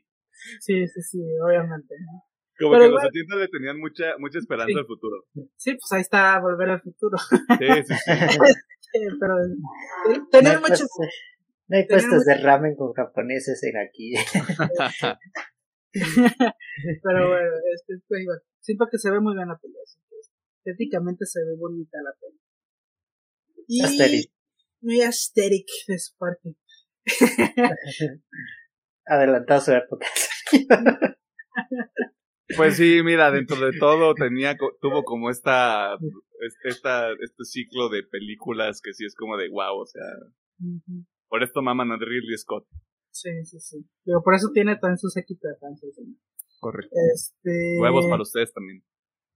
y yo creo que lo que más me gusta esta peli es algo que me faltó justamente con Trump, que es lo que contaba, ¿no? que profundizaron un poquito más en este dilema de la máquina aunque aquí siento que se va un poquito más hacia el dilema de qué es lo que te hace un humano, ¿no? O sea, ¿cuál es la diferencia entre un humano y una máquina cuando llegan a ese nivel de conciencia? Me gusta mucho cómo manejan ese tema, porque incluso el personaje de, de este Decker se lo pregunta muchas veces, o sea, no, justamente como ya no me centro en una, una sola escena, es cuando le revela esta, a esta réplica, que estaba en del es. La morrita está, cuando le revela que ella es uno y la y después la morra se queda como en shock y empieza a llorar y es como, hostia, como que la cagué, ¿no? Esa escena me gusta mucho por eso, porque incluso es de chill, es de chill. Es de chill, morra, te estaba mintiendo. Perdón. Este, pero me gusta mucho porque ahí ves como también Decker se empieza a cuestionar de verga, o sea, si será humana, no será, este, a lo mejor la estoy cagando yo, o a lo mejor están evolucionando a un nivel más cabrón. Esa escena me gusta mucho justamente por eso, ¿no? Te, te planteé esta idea. Y lo mismo también hacia, es, hacia este, ¿cómo es que se llama el, el líder de los? El líder se llama Roy. Roy, ok. El nombre más, más, anticlimático que podía tener. Con, con, Roy me gusta porque su búsqueda es el querer vivir más, ¿no? O sea, porque obviamente están delimitados por estos cuatro años. Y pues para ellos es insuficiente porque pues quieren obtener más de estos recuerdos que son los que como que los llenan a ellos, ¿no? Que creo que hacen mucho énfasis en que los sentimientos y este pedo tienen más peso porque tienen recuerdos.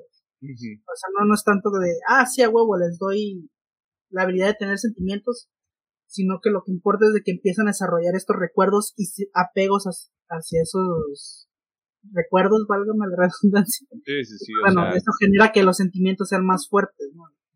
Justamente eso, a de que, ¿sabes que Pues quiero vivir más, güey, porque pues quiero tener más recuerdos, quiero generar todavía más de este pedo, me gusta mucho. Obviamente, me gustaría que se explorara mucho más, pero como lo hace la peli, siento que queda, queda muy, muy bien. Siento, para mí es lo que más, más disfruto esta película, toda esa, pues todo ese subtexto que le puedes agarrar a, a esas escenitas. Que, y que también es justamente la base de lo que vemos más adelante con este cine en particular, eh, que presenta este cuestionamiento justamente de lo que realmente significa ser humano y qué tan cabrón puede desarrollarlo una máquina, ¿no? Ah, que de nuevo es eh, eh, por eso para la gente que no tenga tanto contexto como que no sepa exactamente como por qué maman estas películas es precisamente eso porque son justamente la puerta de entrada para empezar a desarrollar, como para empezar a preguntar, oye, ¿qué habría pasado si hubiéramos profundizado más en este personaje? ¿Qué habría pasado si hubiéramos entrado un poquito más en otro tipo de dilema? O sea, ahí es donde empezamos a ver películas, de nuevo, debemos hacer episodio eventualmente, pero películas como Ex Máquina, que es como una construcción un poco más cabrona de esta idea que vemos en Blade Runner. Exactamente, y justamente creo que profundiza un poquito más en el final donde pues Baker se enamora de esta madre mm. rompiendo esa barrera, ¿sabes qué? Para mí es humana o tal vez ya no me importa si es humano o no, o sea, la reconozco como un ente a la par donde pues me voy a enamorar de ella, ¿no? Y como yo siento que ese también ese tema se explora mucho más en, Pero sí, justamente. y, también la toma de conciencia del. No sé si Android es la palabra correcta, pero de esta entidad creada por el ser humano, vamos a ponerlo así. Sí. Y bueno, ya, ya más para terminar, pues sí, obviamente el impacto tan grande que tuvo esta madre para inspirar cosas, repetimos otra vez, Ex Máquina, todo lo que ha salido nuevo de Blade Runner, porque, ah, su madre, cómo han salido cosas de Blade Runner. y pues toda esta ola cyberpunk, ciencia ficción de los últimos años, pues bueno, ha sido bastante influenciada, no nomás por Blade Runner, obviamente ha habido muchas obras, pero que muchas vienen de los libros, pero pues en cuanto visual y del cine, pues Blade Runner tuvo mucha importancia. Como que, como que ese lenguaje en específico fue lo que sirvió de base para varios proyectos. Tanto de su época como lo que podríamos ver más adelante en el futuro. Digo, no es sorpresa, digo, supongo que si son fans de, de Cowboy ya lo sabrán, pero la mayor influencia del autor fue Blade Runner para crear Cowboy así que es, Sorpréndase. Así que, si usted quiere, si usted quiere entender más Cowboy Vivo, ve a Blade Runner. Bueno, no, porque no están tan relacionados. Sí, no, no están ah, Sí. Nada más en la estética. Eh, Doctor Mercado, ¿alguna anotación, algún comentario que quiera emitir? Um, como tal, creo que lo comparándola un poquito con Alien, creo que me encanta mucho la construcción de los mundos que quiere crear el, el señor Ridley Scott. Te hace entrar dentro de ellos, ya sea en la película de Alien, eh, como pues todo lo que creo que era la, la estación espacial y aquí pues eh, el mundo, las calles en general y la estructura de estas mismas, como pues la, digamos hasta el departamento de Beckett, se me hace como que muy triste la ubicación de que te, está tapada tu, tu vista aérea, ¿no? Por así decirlo. Y este envolvente también del mundo de los detectives creo que le queda de 10 en, en el mundo. Tal vez para no muchos les encanta escuchar los pensamientos de, de Beckett, pero creo que es parte de, este cine, ¿no? De detectives. Y pues le doy mucho crédito al señor por esto y también como, como representó la tecnología en ese tiempo. Que a lo mejor ahorita para muchos puede ser hasta ridícula. El tema de cómo funcionan las cámaras, los, los autos, etcétera. Pero creo que entre tirándole caca, ¿no? Pues tenía visión, ¿no? De tal vez un futuro distópico. Y también, pues, como tal, pues el enfoque que le da a los ojos del Replicant, que tienen como esta pequeña aura. Ah, es, güey, o sea, perdón, pero eso a mí me, o sea, no entiendo por qué 40 años después me vuela la cabeza, güey. Es como de, ¿cómo lo hicieron? Quiero saber. no sé, como que esta obra que le dio los ojos a los replicantes le, le da un poquito de más de magia de y también el simple hecho de cómo descubres que es un replicante sí eh, pues interrogándolo y específicamente siendo meticulosos en los rasgos de, de sus ojos como y el personaje de Rachel es como que me gusta esta interpretación de que lo que comentan, ¿no? De que no, pues yo sí recuerdo a mi, a mi mamá, ¿cómo me puedes decir que soy un, un replicante, etcétera, ¿no? De esto de la culpabilidad que tiene de si estoy haciendo lo correcto de eliminar a de eliminar a estas personas porque al final de cuentas toman conciencia y pues también eh, escenas que me gustan es la de Roy cuando va con el su, su creador que ya se me fue el nombre el de la corporación. Eh, según yo es Tyrell pero no me acuerdo el primer nombre. Creo que era Edmund. ah, bueno el señor Tyrell de que si no es que ustedes son perfectos son mi creación y si no es que he hecho cosas horribles ya les cosas extraordinarias también has hecho y pues digo sí está como que anticlimático lo del lo del beso y que lo, lo mata pero sí como que te da mucho de la filosofía de que quiere vivir más pero también odia mucho lo que es. Bueno la el poder que, que le dio de, de digamos fuerza e inteligencia a comparación de Rachel que la digamos que es la el replicante más humano de, de todos, bueno, en el sentido de que se, se sabe, puede llevar una vida normal, digamos, entre comillas, y los otros sí son como que quieren eso también, pero sí son como superhumanos, por el tema de que son más fuertes y pueden sobrevivir a más cosas. Eh, físicas es como de que me gusta mucho el contraste de, de la película. Y creo que también la, la música es muy envolvente, el score está, es muy bueno. Y pues, digo, pues ya lo comentamos aquí, no es de que Harry, Harrison Ford sea el mejor actor del mundo, pero sabe llevar muy bien la película porque es pues, nuestro, nuestro guía en este mundo. Máximo respeto para Harrison porque no se malentienda lo que estamos diciendo en este programa también. O sea, yo adoro ese cabrón, pero pues hay que ser sincero, no es el mejor actor. Sí, o sea, si yo veo a Harrison Ford en la calle, güey, este, se le digo, Harrison Ford, este, dije cosas en un programa de internet que tú nunca vas a escuchar ni vas a entender porque probablemente no hablas español. Este, si quieres darme un puñetazo y después una foto, te lo agradecería bastante. fírmame la frente, por favor. Ajá, fírmame la frente. O sea, yo, yo seguiré con mi vida. Ajá. Eh, no, sí, yo se aguanto, güey. O sea, Harrison Ford es tan, es tan metalero, güey. Que me acuerdo perfectamente de un día que dijeron que él estaba volando una avioneta y se estrelló la avioneta, güey, y Harrison Ford salió sin un rasguño. Mm, o sea, así de metalero es Harrison Ford, güey. eh, ¿Algo más que quieras mencionar, Pedro? Ay, pues también me gusta de también esto del señor J.F. Sebastián, de que es mm. como que mm. de ah tomaron mi código genético para para hacer este, la sexta generación de, de los replicas y pues también me gusta como esos diálogos también tiene este como ego como el señor Tyrell de que no, ustedes son como que perfectos, son la creación máxima que hemos hecho en el mundo.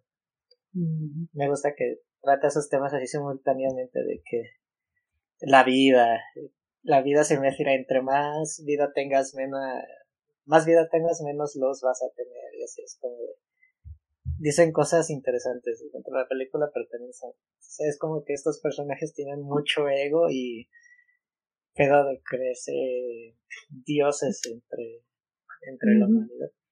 Sí, justamente aborda mucho este tema de la búsqueda de la perfección. Creo que se viene buscando desde hace años. y justamente ese esa justificación que le dan a los cuatro años de que es que necesito que sigas puro, que quedes puro. Cuando obviamente no pasa, pero sí. Sí, justamente se vuelve muy profundo cuando le pones a, a pensar ese pedo. Cuando le, cuando le metes este un poquito más a la ardilla, que es justamente una de las cosas que tal vez no mencionamos al principio en cuanto a la trama. Hay un incidente en una de las colonias donde se encuentran trabajando los, los replicantes porque justamente los utilizan para, pues, trabajo pesado. Eh, hay una palabra ahí que no puedo utilizar por cuestiones de YouTube. Este, usted haga de cuenta, Estados Unidos en los años 30, 40, una situación similar está pasando con los replicantes. Y justamente ocurre una un motín, un este, una revuelta por parte de algunos replicantes y a partir de eso es que se empiezan a tomar ciertas ciertas restricciones, se empiezan a imponer ciertas reglas y de ahí surgen los Blade Runners, justamente para evitar este tipo de circunstancias donde los replicantes que son superiores en un aspecto físico no puedan hacerle daño a otras personas. Y a partir de, a partir de esta idea de que los, los replicantes se vuelven este ilegales en algún sentido. Eh, ilegales en fuera ilegales, Ajá, ilegales en la tierra, ¿no? Porque afuera pueden seguir trabajando. Porque, o sea, es la que está la, la, colonia en. No me acuerdo si es en la Luna o Marte. En algún lugar del espacio. Pues según yo, ahí están prohibidos. O sea, hacen los trabajos en las naves, pero según yo sí tienen como que libre acceso. Justamente creo que por eso estaba trabajando esta amorre en el tugurio. en el espacio de, de, recreación para los adultos. Sí. pues según, según recuerdo, sí, o es al revés, no recuerdo, pero sí, en uno de esos lados tenían libre acceso y en el otro no. Justo, eh, justo, es algo así y pues de ahí surge esta, esta idea del Blade Runner, ¿no? eh, pero ya era nada más como poner ese también ese lo que sucede en la película. O sea, lo que nos desencadena lo que sucede en la película. No sé si Pedro iba a mencionar algo más. Eh, no, de mi parte sería como que todo. Pues la neta no tendría yo mucho que aportar, creo que ya todo se ha cubierto este, en lo que llevamos platicando de la película. Eh, yo, me, yo me quiero detener un poquito, ahora sí, perdón por ser una persona básica, pero en el esteric.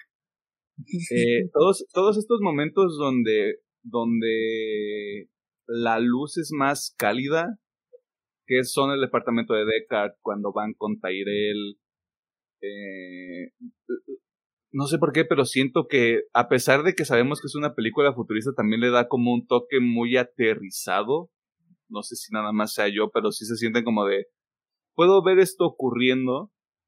Y en mi mente incluso fue como de, si a alguien, si si a alguien se le ocurría la locura de hacer un remake de esta película, porque es lo que sería una locura eh, la realidad es que ya hay un plano bastante bueno hecho con la primera película. O sea, no, literalmente solo tienes que calcar, conseguirte gente que se parezca más a lo que en realidad son los personajes o que le puedan dar un poquito más de, profundidad a lo que ocurre con los eventos de la película para ciertos personajes.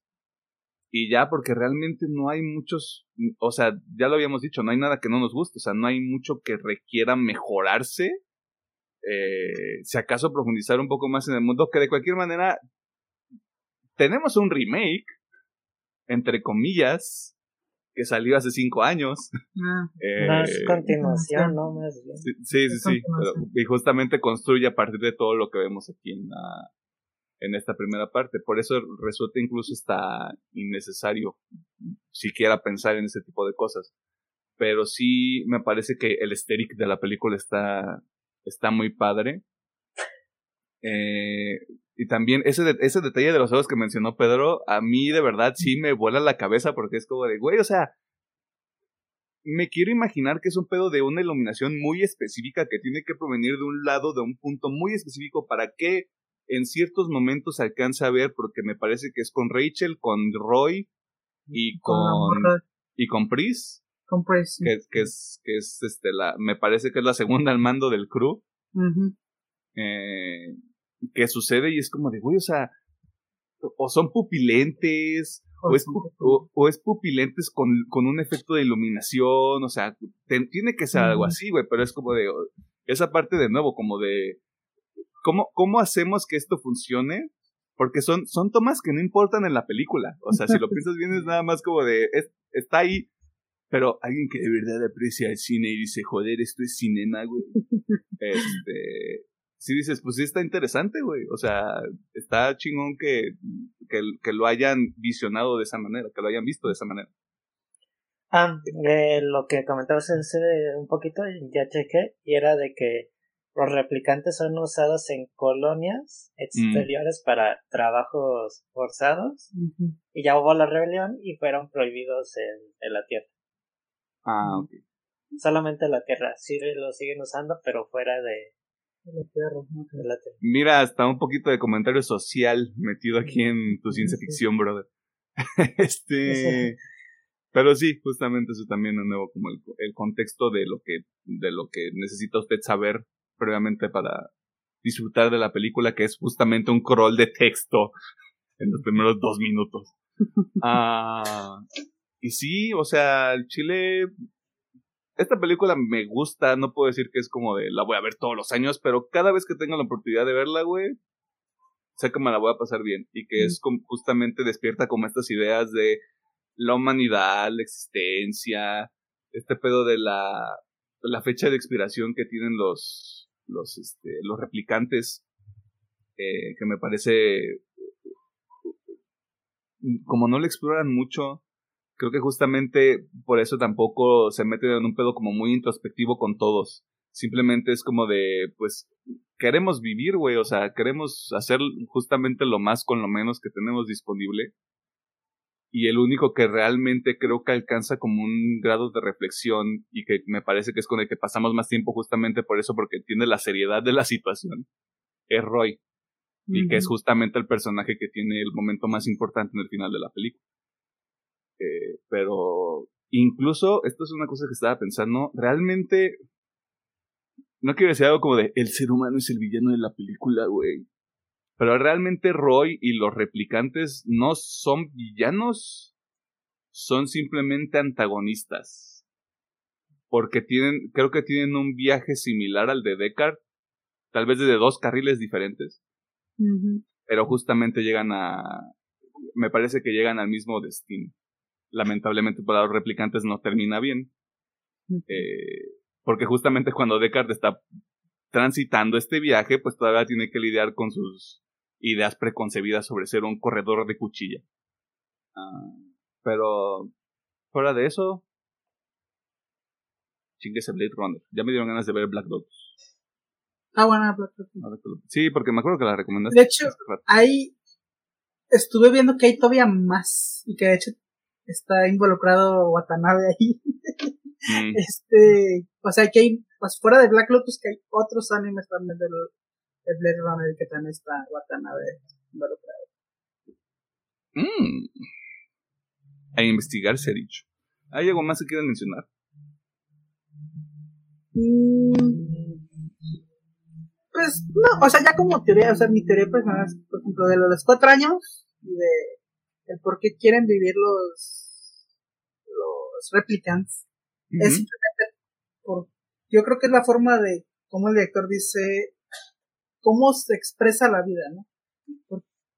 creo que esto lo veía en un, documental, no recuerdo en cuál, pero lo veía en un documental de que decía que el máximo estatus de la vida es el querer seguir viviendo, ¿no? O sea, desde una planta, cómo expande sus raíces, no importa si es concreto o no hay concreto, si, la vida es fértil o no, cómo va a expandir sus raíces para seguir viviendo, ¿no? O sea, como que ese es el máximo exponente de un ser viviente, por así decirlo. Siento que es, digo, está muy a la cara el, el mensaje, pero creo yo que ese podría ser el porqué. Sí, porque al final del día, o, sea, es justamente...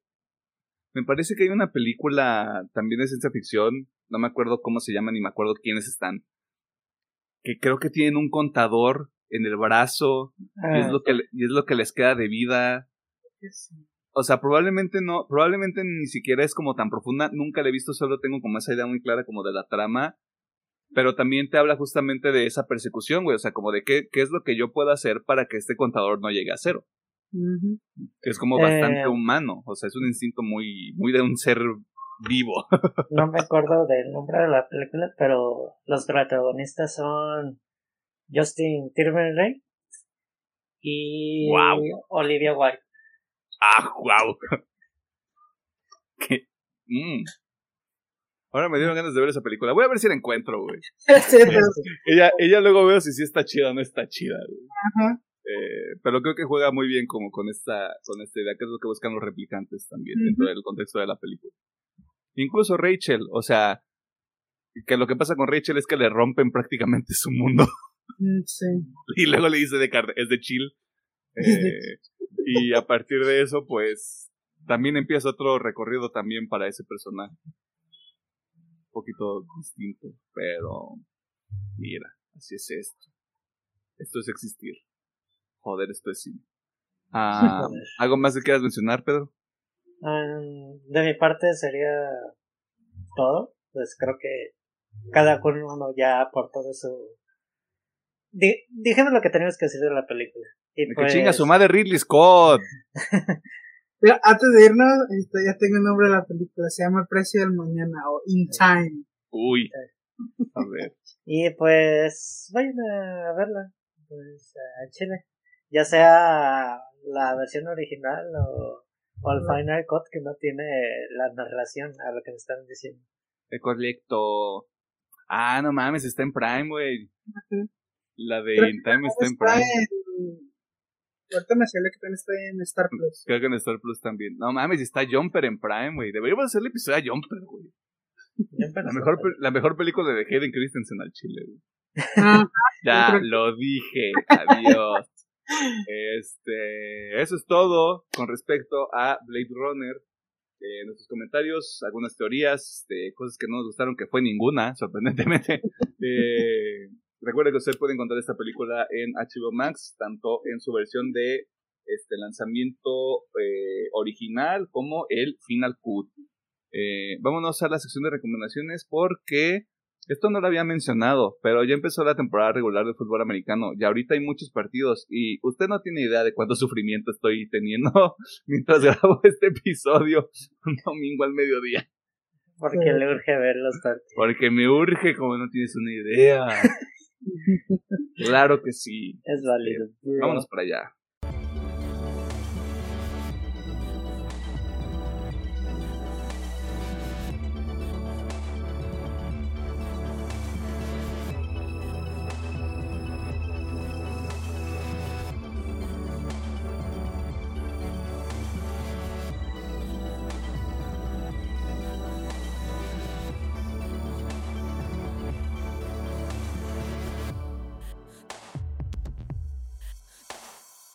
Nos encontramos en la sección de recomendaciones que también sirve como el cierre de este programa, donde nosotros le, donde nosotros les recomendamos cinco cosas. Las primeras tres no las voy a decir porque las he dicho por más de 70 episodios y ya me cansé, realmente.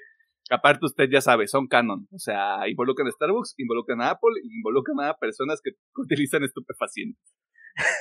si usted quiere descubrir más, hay 70 episodios donde puede escucharlo. Eh, la cuarta cosa que nosotros hacemos es recomendarle que se chingue Blade Runner. De nuevo está en HBO Max eh, o en el Internet, si usted este, vive en otros este, espacios de este bonito planeta Tierra. Eh, la quinta cosa que nosotros hacemos es recomendarle algunas cosas que puede consumir entre cada uno de los episodios que salen todas las semanas, todos los miércoles, si Dios nos lo permite, a las 7 de la tarde o noche, dependiendo de dónde se encuentre. Eh, y como sé que sí tenemos muchas cosas para recomendar, pues, ingeniero Gómez, por favor. Eh, vamos a empezar con, con el nuevo sencillo de la banda CIM, o SIM, como lo quieran decir.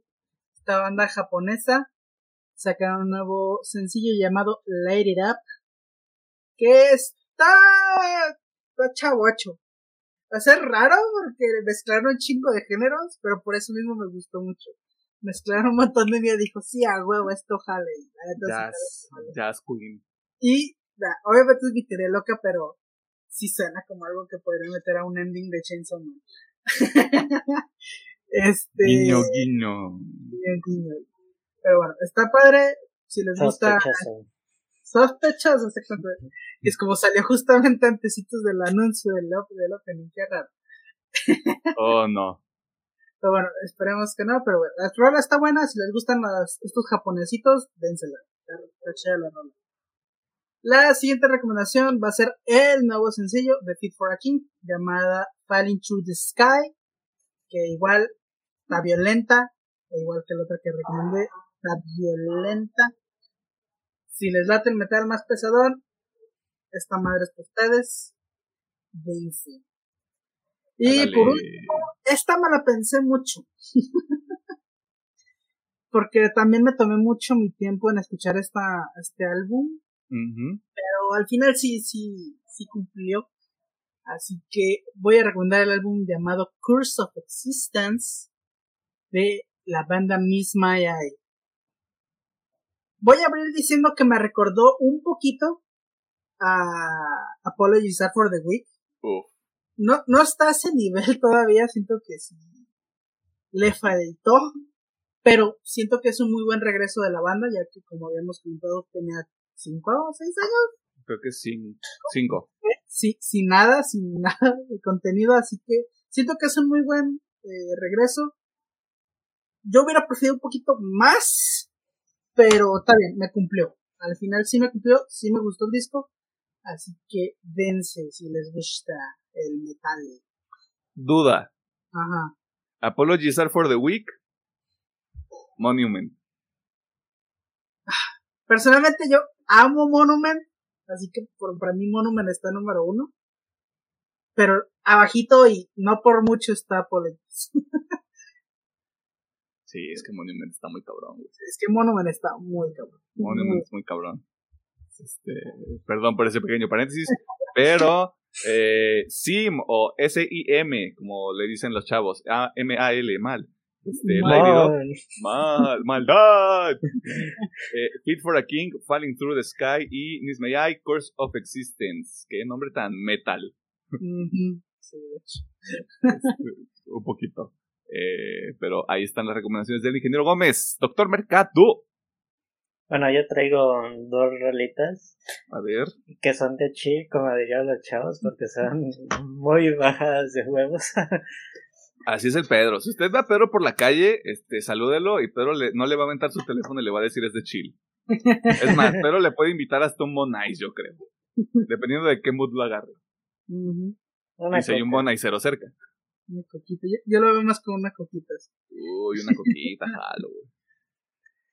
Eh, sería el nuevo sencillo de que de Gorillaz con Tani Pala que ya sacaron el listado de las canciones, pero el álbum sale hasta febrero, si mal no recuerdo. Yo creo que va a aplicar la de una rolita por mes hasta para que ah ya salió el álbum, chavos. Sí, pues ya saben, pues Gorillaz ha tomado este nuevo rumbo a la vida del señor Damon Ash le encanta ya hacer colaboraciones con medio mundo. Y pues Tame Impala es como un pedo eh, electrónico digamos no no me arroben pero yo sé que sus fans le usan su música como me, método de viaje para ciertas sustancias ilícitas. Güey, o sea, si tú conoces a un fan de Tame Impala, es como, ¿de dónde está la marihuana, güey? ¿Dónde está tu estupefaciente? O sea, no nos hagamos pendejos. Las críticas sí tienen de música chida, sí. No, no, no. Pero pues... Pero yo, creo, yo creo que hasta Tame Impala lo sabe, güey. Sí. y pues...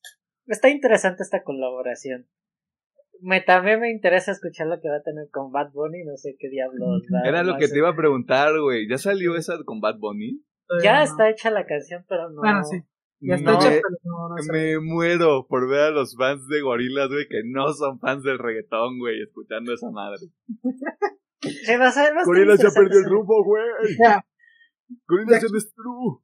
De aquí lo digo, va a estar bien verga la rola. De aquí lo digo. Doy mi tira ciegas, va a estar bien verga. Güey, o sea, yo no, yo no disfruto mucho de la música de Bad Bunny. O sea, reconozco que, no me acuerdo cuál disco fue, que creo que tenía unas rolas chidas. Creo que fue el último tour del mundo, el último que escuché. Este, pero ya aceptemos este ecosistema, güey. O sea, Bad Bunny es el artista top del momento. Y hay que vivir en esto. Ahí viene Bring Me. Ojalá. Y la siguiente sería una canción de Falls. Este grupo es música alternativa, rock, folk, poquito electrónica y como que me gusta este. Ellas también tienen como que música muy relajante de meditación para lo que pondrías para cuando estás así en una fase de ah pues vamos a trabajarlas a hacer la tarea pero así tranquilitos no tan acelerado motivado digamos o sea, para que usted entienda la comparación, Tame Impala es para balagardos que les gusta, disfruten de estupefacientes. Pues es para los chicos bien que hacen su tarea. ¿Quién sabe, verdad? no conozco mucho, no, no tengo un perfil para la gente que escucha pues Tal vez debería ver su página de Instagram o algo y ya te podría decir que sí, también les gustan los estupefacientes. Pues me suena que le gusta gente blanca y que dice cosas como estéril. Estéril. es que es también estéril. Ajá, es también estéril. Yo me lo imagino. O sea, yo me lo imagino como, vamos a ir a vibrar, güey, a, este, a Tulum, güey, con, a Tulum, güey. con esa música de fondo, güey. Con el dinero de los sugars. Digo, ¿qué? No es cierto. Eh, la canción es Mountain at My Gates y pues está padre la, la rolita para que la escuchen. Entonces, nuevo oro de gorilas, o New Gold, como dicen los chavos, con Tim Impala. Y Mountain and My Gates de Foals, que no sé si se traduce algo Foals, pero creo que no. Mm. Según yo sí es Foals. O así le decimos en México, capaz. que Sí, sí, sí. Quién sabe. Este, luego se enojan, quién sabe. Vamos viendo qué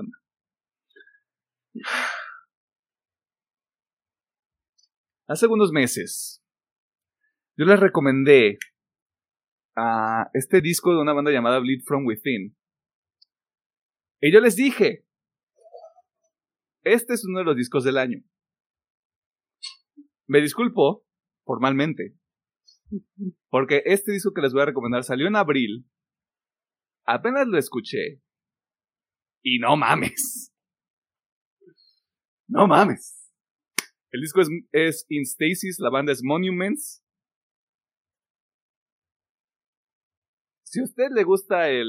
Ah, perdón por ser esa persona. Si a usted le gusta el metal progresivo y no escucha Monuments, usted tiene mal gusto. Usted escucha Timmy Impala.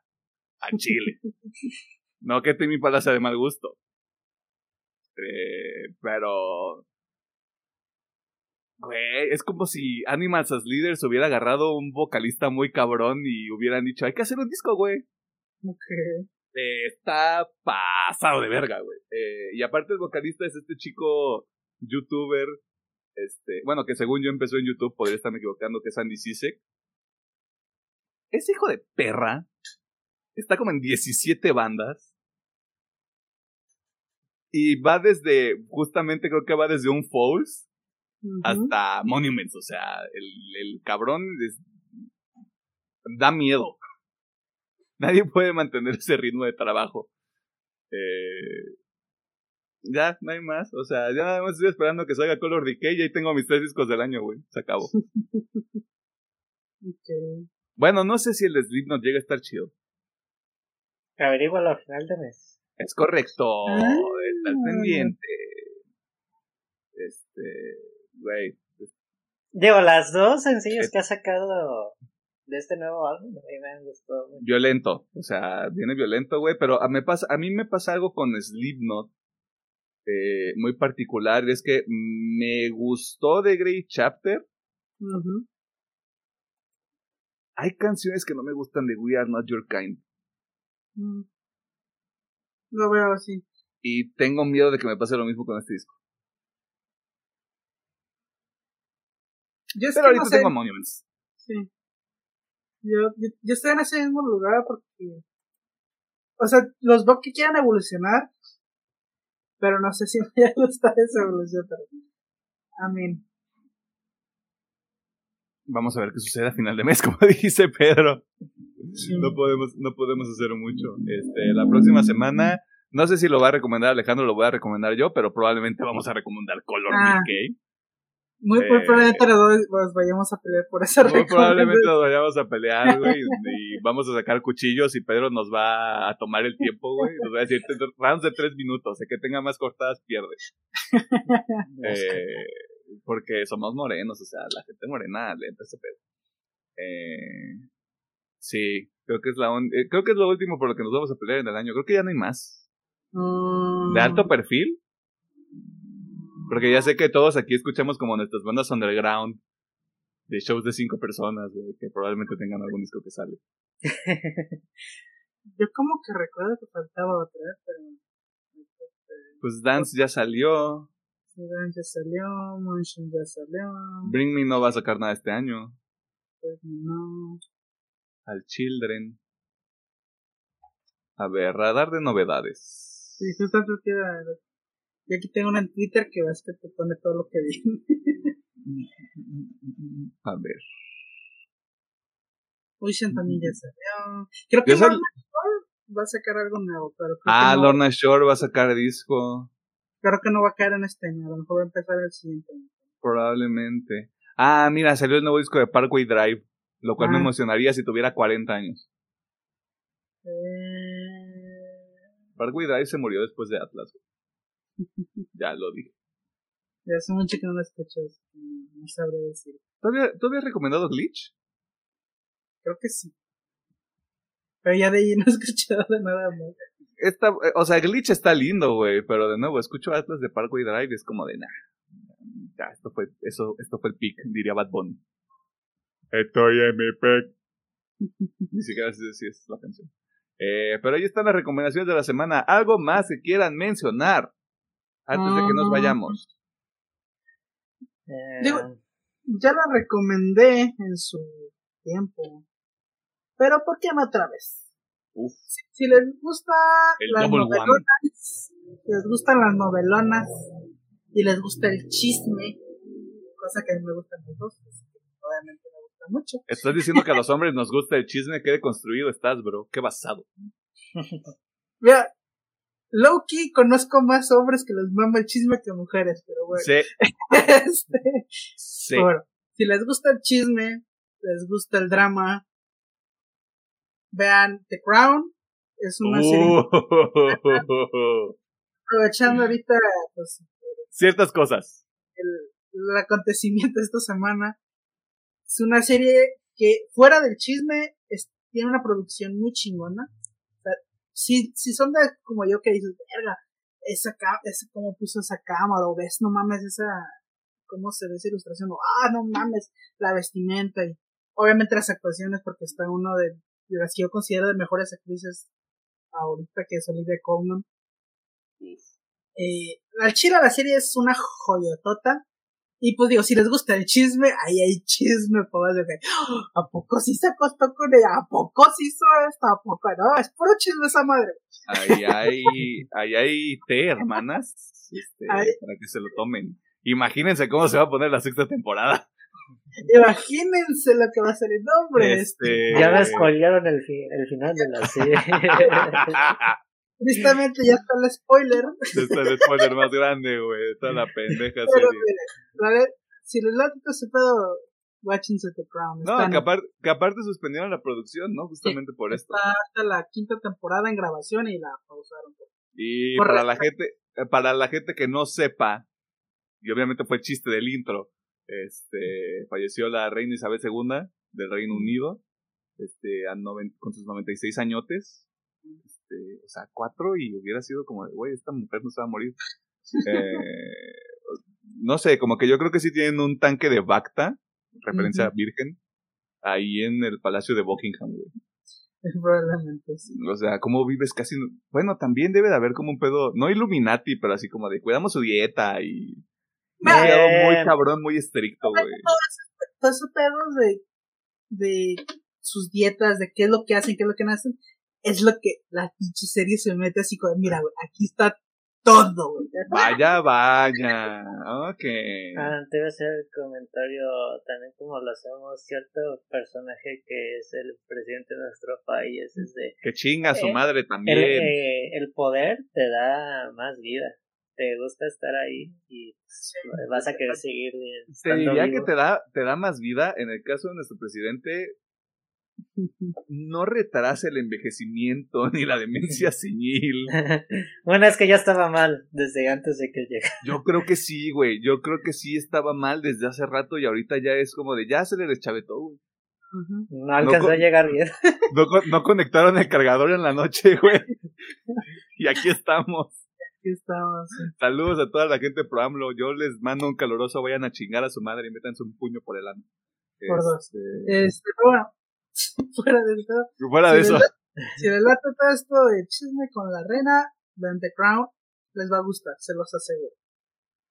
Ahí está. ¿Cuántos, cuántos acontecimientos históricos nos quedan, güey? En, en lo que, en lo que, digamos, en lo que queda de sexenio de López Obrador, güey. ¿Cuántos acontecimientos históricos nos faltan, güey? Yo creo que mínimo uno por ahí. mínimo. Ya estoy viviendo mi primera recesión. Ya perdí a mi primera monarca de Reino Unido, güey. No creo que el segundo dure un chingo, pero bueno, sí. Me- no, güey, no. pues, Güey, o sea.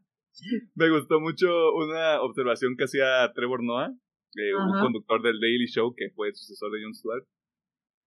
La reina Isabel II vio a Michael Keaton, a George Clooney, a Christian Bale, a Ben Affleck y a Robin Pattinson como Batman, güey. O sea, ella vio cosas, güey. Estos cinco Batman, sí. Se aventó Eh, cinco sí. Batmans, güey. Tres, tres Spider-Man, o sea, Eh, creo que ella cuatro, sí se- creo. se aventó todos los 07 o a la mayoría, Ah, la ¿no? verga, sí es cierto, güey. Sí, sí, sí.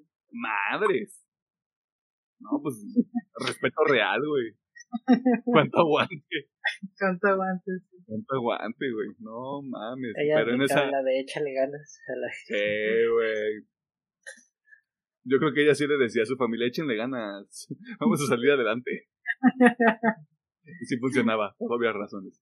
Eh, dicho todo eso, ¿hay algo más que quieran mencionar? No, sería No. Pues ahí está. Muchas gracias a la gente que está al pendiente del programa. Muchas gracias a la gente que se está suscribiendo. Eh, yo no les voy a amenazar con violencia, porque no es correcto. Y aparte, si usted fuera mujer, pues me pueden cancelar. Eh, pero nos faltan cinco personas que se suscriban al canal para alcanzar 100. Ya después de que alcancemos 100, usted va a ver un declive en calidad y en esfuerzo muy cabrón. Eh, y ya después del próximo año, porque ya estamos en esa mentalidad de el próximo año me recupero. Este. Así que cinco personas, o sea, vuélvanse parte de esta extraordinaria familia. eh, de este esquema piramidal que todavía no descubrimos cómo lo vamos a hacer funcionar. eh, pero eso, eso lo vamos viendo entre todos. O sea, hacemos una asamblea, este, empezamos a platicar que o sea, que, con qué vamos a estafar a la gente, porque esto va a ser este, todos juntos agarrados de la mano, preparados para dejar caer a los demás si es necesario. Eh, hagan de cuenta de Crown Live Action, pero, pero región 4. no sé. Ah, ingeniero, por favor. Muchas gracias por vernos, por escucharnos y por todas sus interacciones. Como dice Milano, hagan paro, son solo cinco. Hágase una multicuenta ahí, no, no, a la gente que esté en TikTok, güey, que le está dando like y les está dando seguir a la cuenta, güey, váyanse a YouTube. ¿Qué les cuesta un pinche eh, clic? Necesito ahí de suscribir, ¿no? Suscribir y ya, ni los tiene que ver. Un comentario de jaja, estuvo chido, jaja, también Sí, lo que quiera. Si pone algo bien asqueroso y bien ofensivo, yo lo voy a bloquear.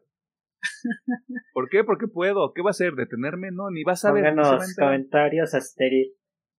O si estamos equivocados, lo que es Asterit para Ajá, sí, también nos ayudaría bastante. O sea, nos da un norte muy claro de por qué no deberíamos usar palabras de los chavos. Igual, a lo mejor lo del chill ya no es de los chavos. Explícanos qué son, qué es lo que traen ahorita los Creo que ya las cosas dejan de ser de chavos cuando nosotros las decimos. Muy probablemente, así que, de chill. es de chill. Se cancelan todos los TikToks. Ajá. Este, sale Perlita diciendo, está prohibido usar la frase de chill. ya no es chill. Ya no es chill. Ya no es coral. Ya no es coral, exacto. Bueno, eh, que tengan una buena semana, ya sea si estudian, si trabajan o si no hacen nada. Y pues nosotros nos vamos y regresamos la siguiente semana con un nuevo episodio. Si no me acuerdo se empeda, invite. Uy, sí cierto. Uy, sí cierto. Bueno.